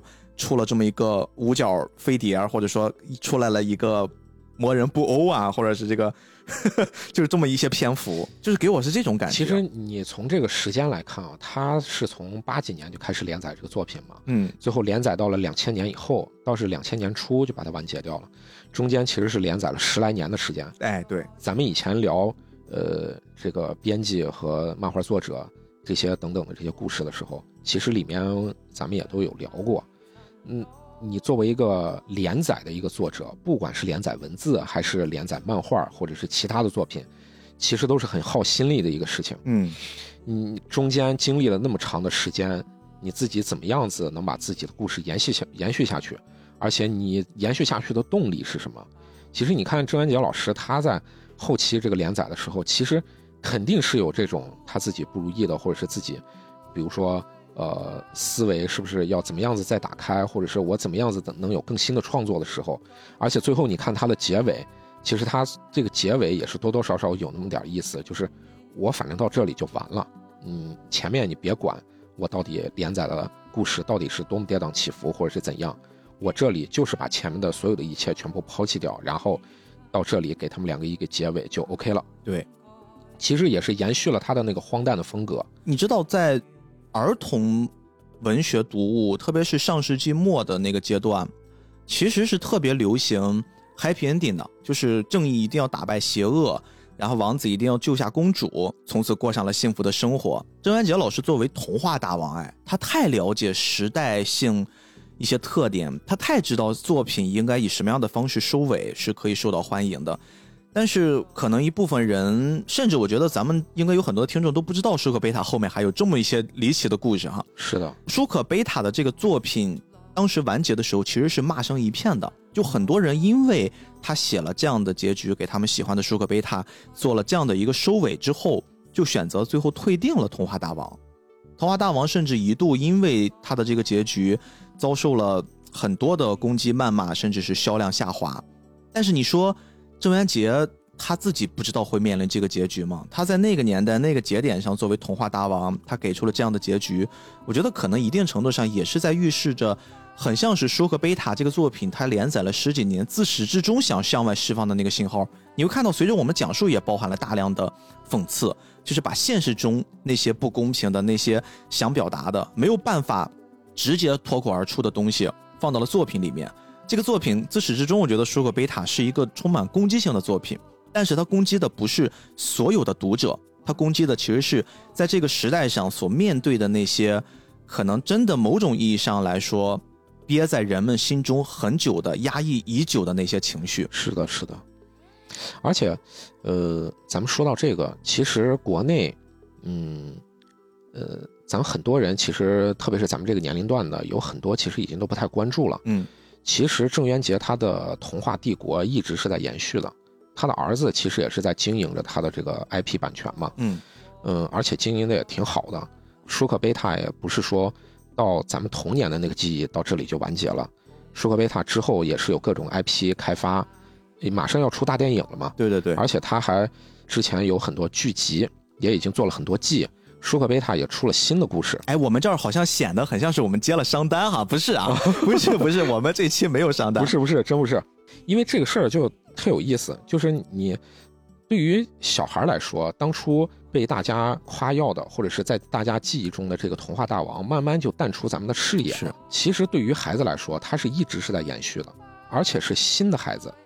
其实，在童书市场里面有三个特别大的品牌，一个品牌就是郑渊洁，嗯一个是女性作家她写的童话杨红樱，哦，底下的明星产品有一个米小圈，其实也很出名，还有一个是沈石溪，沈石溪写的是动物漫画，呃，不是动物小说，嗯里面有写的很多动物类的故事。大家猛地这么一提，有一些人可能没啥概念。咱小学课本上有一篇文章叫做《斑羚飞渡》，就是沈石溪的。哦对，其实他写了大量的这种，呃，动以动物为主角的小说，而且他有一些小说写的还非常的具有讽刺性。嗯我自己以前也有幸就改编过他的故事，他其中有一个那个黑熊舞蹈家，里面就讲的是一个会跳舞的黑熊，在马戏团里面是马戏团的明星，但是这个明星黑熊呢，他脾气特怪，但是这个黑熊他还有一个小弟，那个小弟呢特别憨，他在人类眼中就感觉特别的乖巧，但是他舞跳的不好。这个人类社会里面就有两个，一个是导演，一个是这个驯兽师，是一个女的。然后呢，还有一个着重塑造的一个角色是马戏团的一个领导，他们之间就有这种人类社会之间的，比如说这种官场上的打官腔，中间等等一些事情，还有两个呃黑熊之间因为一次意外的巧合，两个人互换了身份，底下的这个小弟顶替了这个会跳舞的明星黑熊，然后明星黑熊因此就疯了，被关在牢里面，最后就郁郁而终了。而且最后特别残忍的地方是，导演呢特别可惜这个黑熊遭遇，于是他就跟团长请示说：“我带他去下乡演出，如果他能顺利的演出，不发疯，那么你就让他恢复身份。”团长这边就有点嫌烦了嘛，嗯就赶紧把他们两个打发走。于是呢，他就下乡去给这些乡下的一些老百姓去演出。结果老百姓非常喜欢，而且呢，这个黑熊也改掉了他以前的各种的傲娇的、特别暴躁的一些脾气。嗯他觉得我终于能再上舞台了，我是不是改掉我的这些毛病就可以了？但是当他回到人类社会，重新回到马戏团的时候，又被关到了这个牢里面。最后，这个熊彻底就变成了一个疯熊。最后，黑熊在最终的那个舞蹈下，最后就死掉了。哇，好深刻呀！这个故事，这是小朋友的读物，现在都这么厉害了吗？对，而且我看完这个故事的时候，给了我一个特别有意思的一个思考。我当时也画在了那个漫画单行本的后记里面。这个导演他是不遗余力的去维护这个会跳舞的黑熊的，嗯，但是他是有一个前提，这个导演可惜这个黑熊的才华。如果这个黑熊他不是特别会跳舞的黑熊，那他会不会这么的拼尽全力的去帮他？会不会为他死而惋惜？其实这个也是特别让人思考的一个事儿。嗯，咱童书市场里面有很多就是特别有意思的这种故事，但是呢，因为咱们已经关注不到了，而且延续咱上一期讲的有一个话题，小孩没有话语权，他是没有办法去在社交媒体上发出自己的声音的，所以似乎童书这些东西就是隐隐中有种被人瞧不起或者是看不上，特别是我现在给孩子有买各种绘本，你明确会感觉到，很小的孩子接触到的绘本的这种作品是有一个档位的，这个档位会让人觉得哦很高大上，特别是好像哎外国的有一些各种作家画的特别有意思，更有一些，特别是咱看小红书的时候，有时候能感觉到哦，特别是我跟你们的品味是不一样的，我能发现更有意思的绘本，而且还是我们国内作者画的，我觉得这种更有面儿。但是等孩子再长大一点的一个年龄段，进入到这个年龄段之后，他们再看的这种童书就会变成功能性童书，家长会觉得能不能教导我孩子一些有用的知识，对，要从中获取到什么？对，就是你要从中获取东西，就是这个是有目的性的。那么家长在挑选这些童书的时候，有的时候可能就会认品牌，比如说郑渊洁是个品牌，那杨红樱是个品牌，沈石溪也是个品牌，那家长可能就会从中挑选他们的作品。而且郑渊洁的书其实一直是有在出，并不是说到我们的童年就终止了，因为有他和他儿子经营的这个童话帝国，其实他出了各种的那种品牌作品的。记忆中大概十来年前的时候，我在青岛工作室工作的时候，工作室其实是接了一套郑渊洁的书的，其实里面就有教导说孩子呃怎么样子辨别社会上的各种的险恶的事情，还有呃孩子怎么样子用多少种办法呃去解决自己身边的难题，还有孩子怎么样子去不触犯法律等等等等。其实你能看到，他也是在试图要做改变，就是我要给孩子能传达一些什么东西，我能去做一些什么事情，能让这个书感觉更有用，和咱们看到的舒克贝塔这个书里面讲的后期的各种天马行空的这种想象，嗯，其实是完全不一样的。也是一种对市场做妥协。但是我觉得，呃，两手抓的创作其实才是有利于持续创作的最好的答案。就目前来说，版本答案就是这个样子。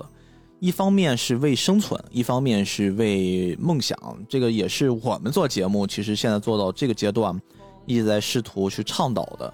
包括可能听到现在很多人，我不知道大家有没有感受到啊？二零二三年的最后一期节目，波罗游子选择聊舒克贝塔，包括大王刚才在结尾做的这段补充，我觉得一方面我们再去强调，在我们儿时记忆里面那些我们可能想象中的故事跟真实的故事是有一些区别，甚至对舒克贝塔来说是天差地别啊。哎，同时，我也是希望能跟大家去说一说，我们这也算是给二零二四年的未来做了一个很好的开端啊！我们正式的也开启了郑渊洁老师的宇宙，郑渊洁老师的故事未来也会登录在菠萝油子。哎，同时啊，孩子其实才是未来。虽然菠萝油子我们说是给成年人做的一档动漫播客，但是孩子们现在在我们节目里面收听的这个体量越来越大了，所以我跟大王现在说话，包括跟嘉宾一起聊天，越来越慎重。哎，也很注意。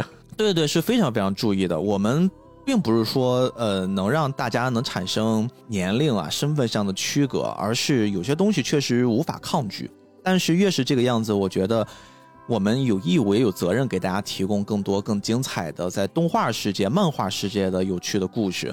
同时啊，大家有没有发现，菠萝油子其实这一年是有很大的改变哎？我们开始尝试以动画和漫画为原点，不断的向外扩散。我们希望能让大家一直一直的打破一些刻板的印象。动画和漫画的世界原来是如此的精彩和丰富。对，不要圈在一个小圈子里。没错，没错。但即便如此，可能我们能做的还是很微小，我们做的也还依然不够。即便我们努力了，还是让很多人失望。这个也是我们在这期节目能希望给大家看到的。我们还在努力的探寻、探索着，希望大家能在二零二四年对我们充满更多的期待和支持吧。这个也是我们支撑我们能一直做到现在，这已经是第三个年头的很重要的原动力。那我们这期超长的节目作为二零二三年的收尾，希望你能喜欢，也感谢大家这一年以来的支持。这一年我们都辛苦了，期待我们的二零二四年。对，按照我们每一年结尾的传统啊，参与录制这期节目都需要许一个愿望。那么大王，二零二四年你希望菠萝油子会怎样？嗯，我希望咱的付费节目能赚钱。好实在呀，太棒了啊！那我依然像前两年最后一期节目许的愿望一样，就是活下去，继续活下去，哎，满足最低的生活标准，然后以此来给大家带来更多的可能性。啊，谢谢大家，我是主播 B B，我是主播大王，咱们下期再见。明年再见。吸引我轨迹。这瞬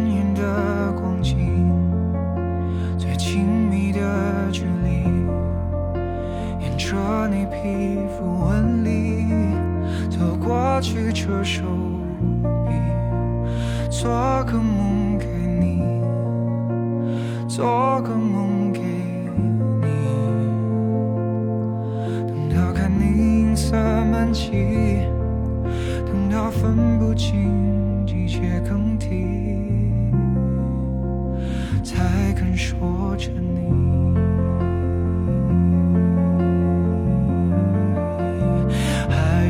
多远才能进入？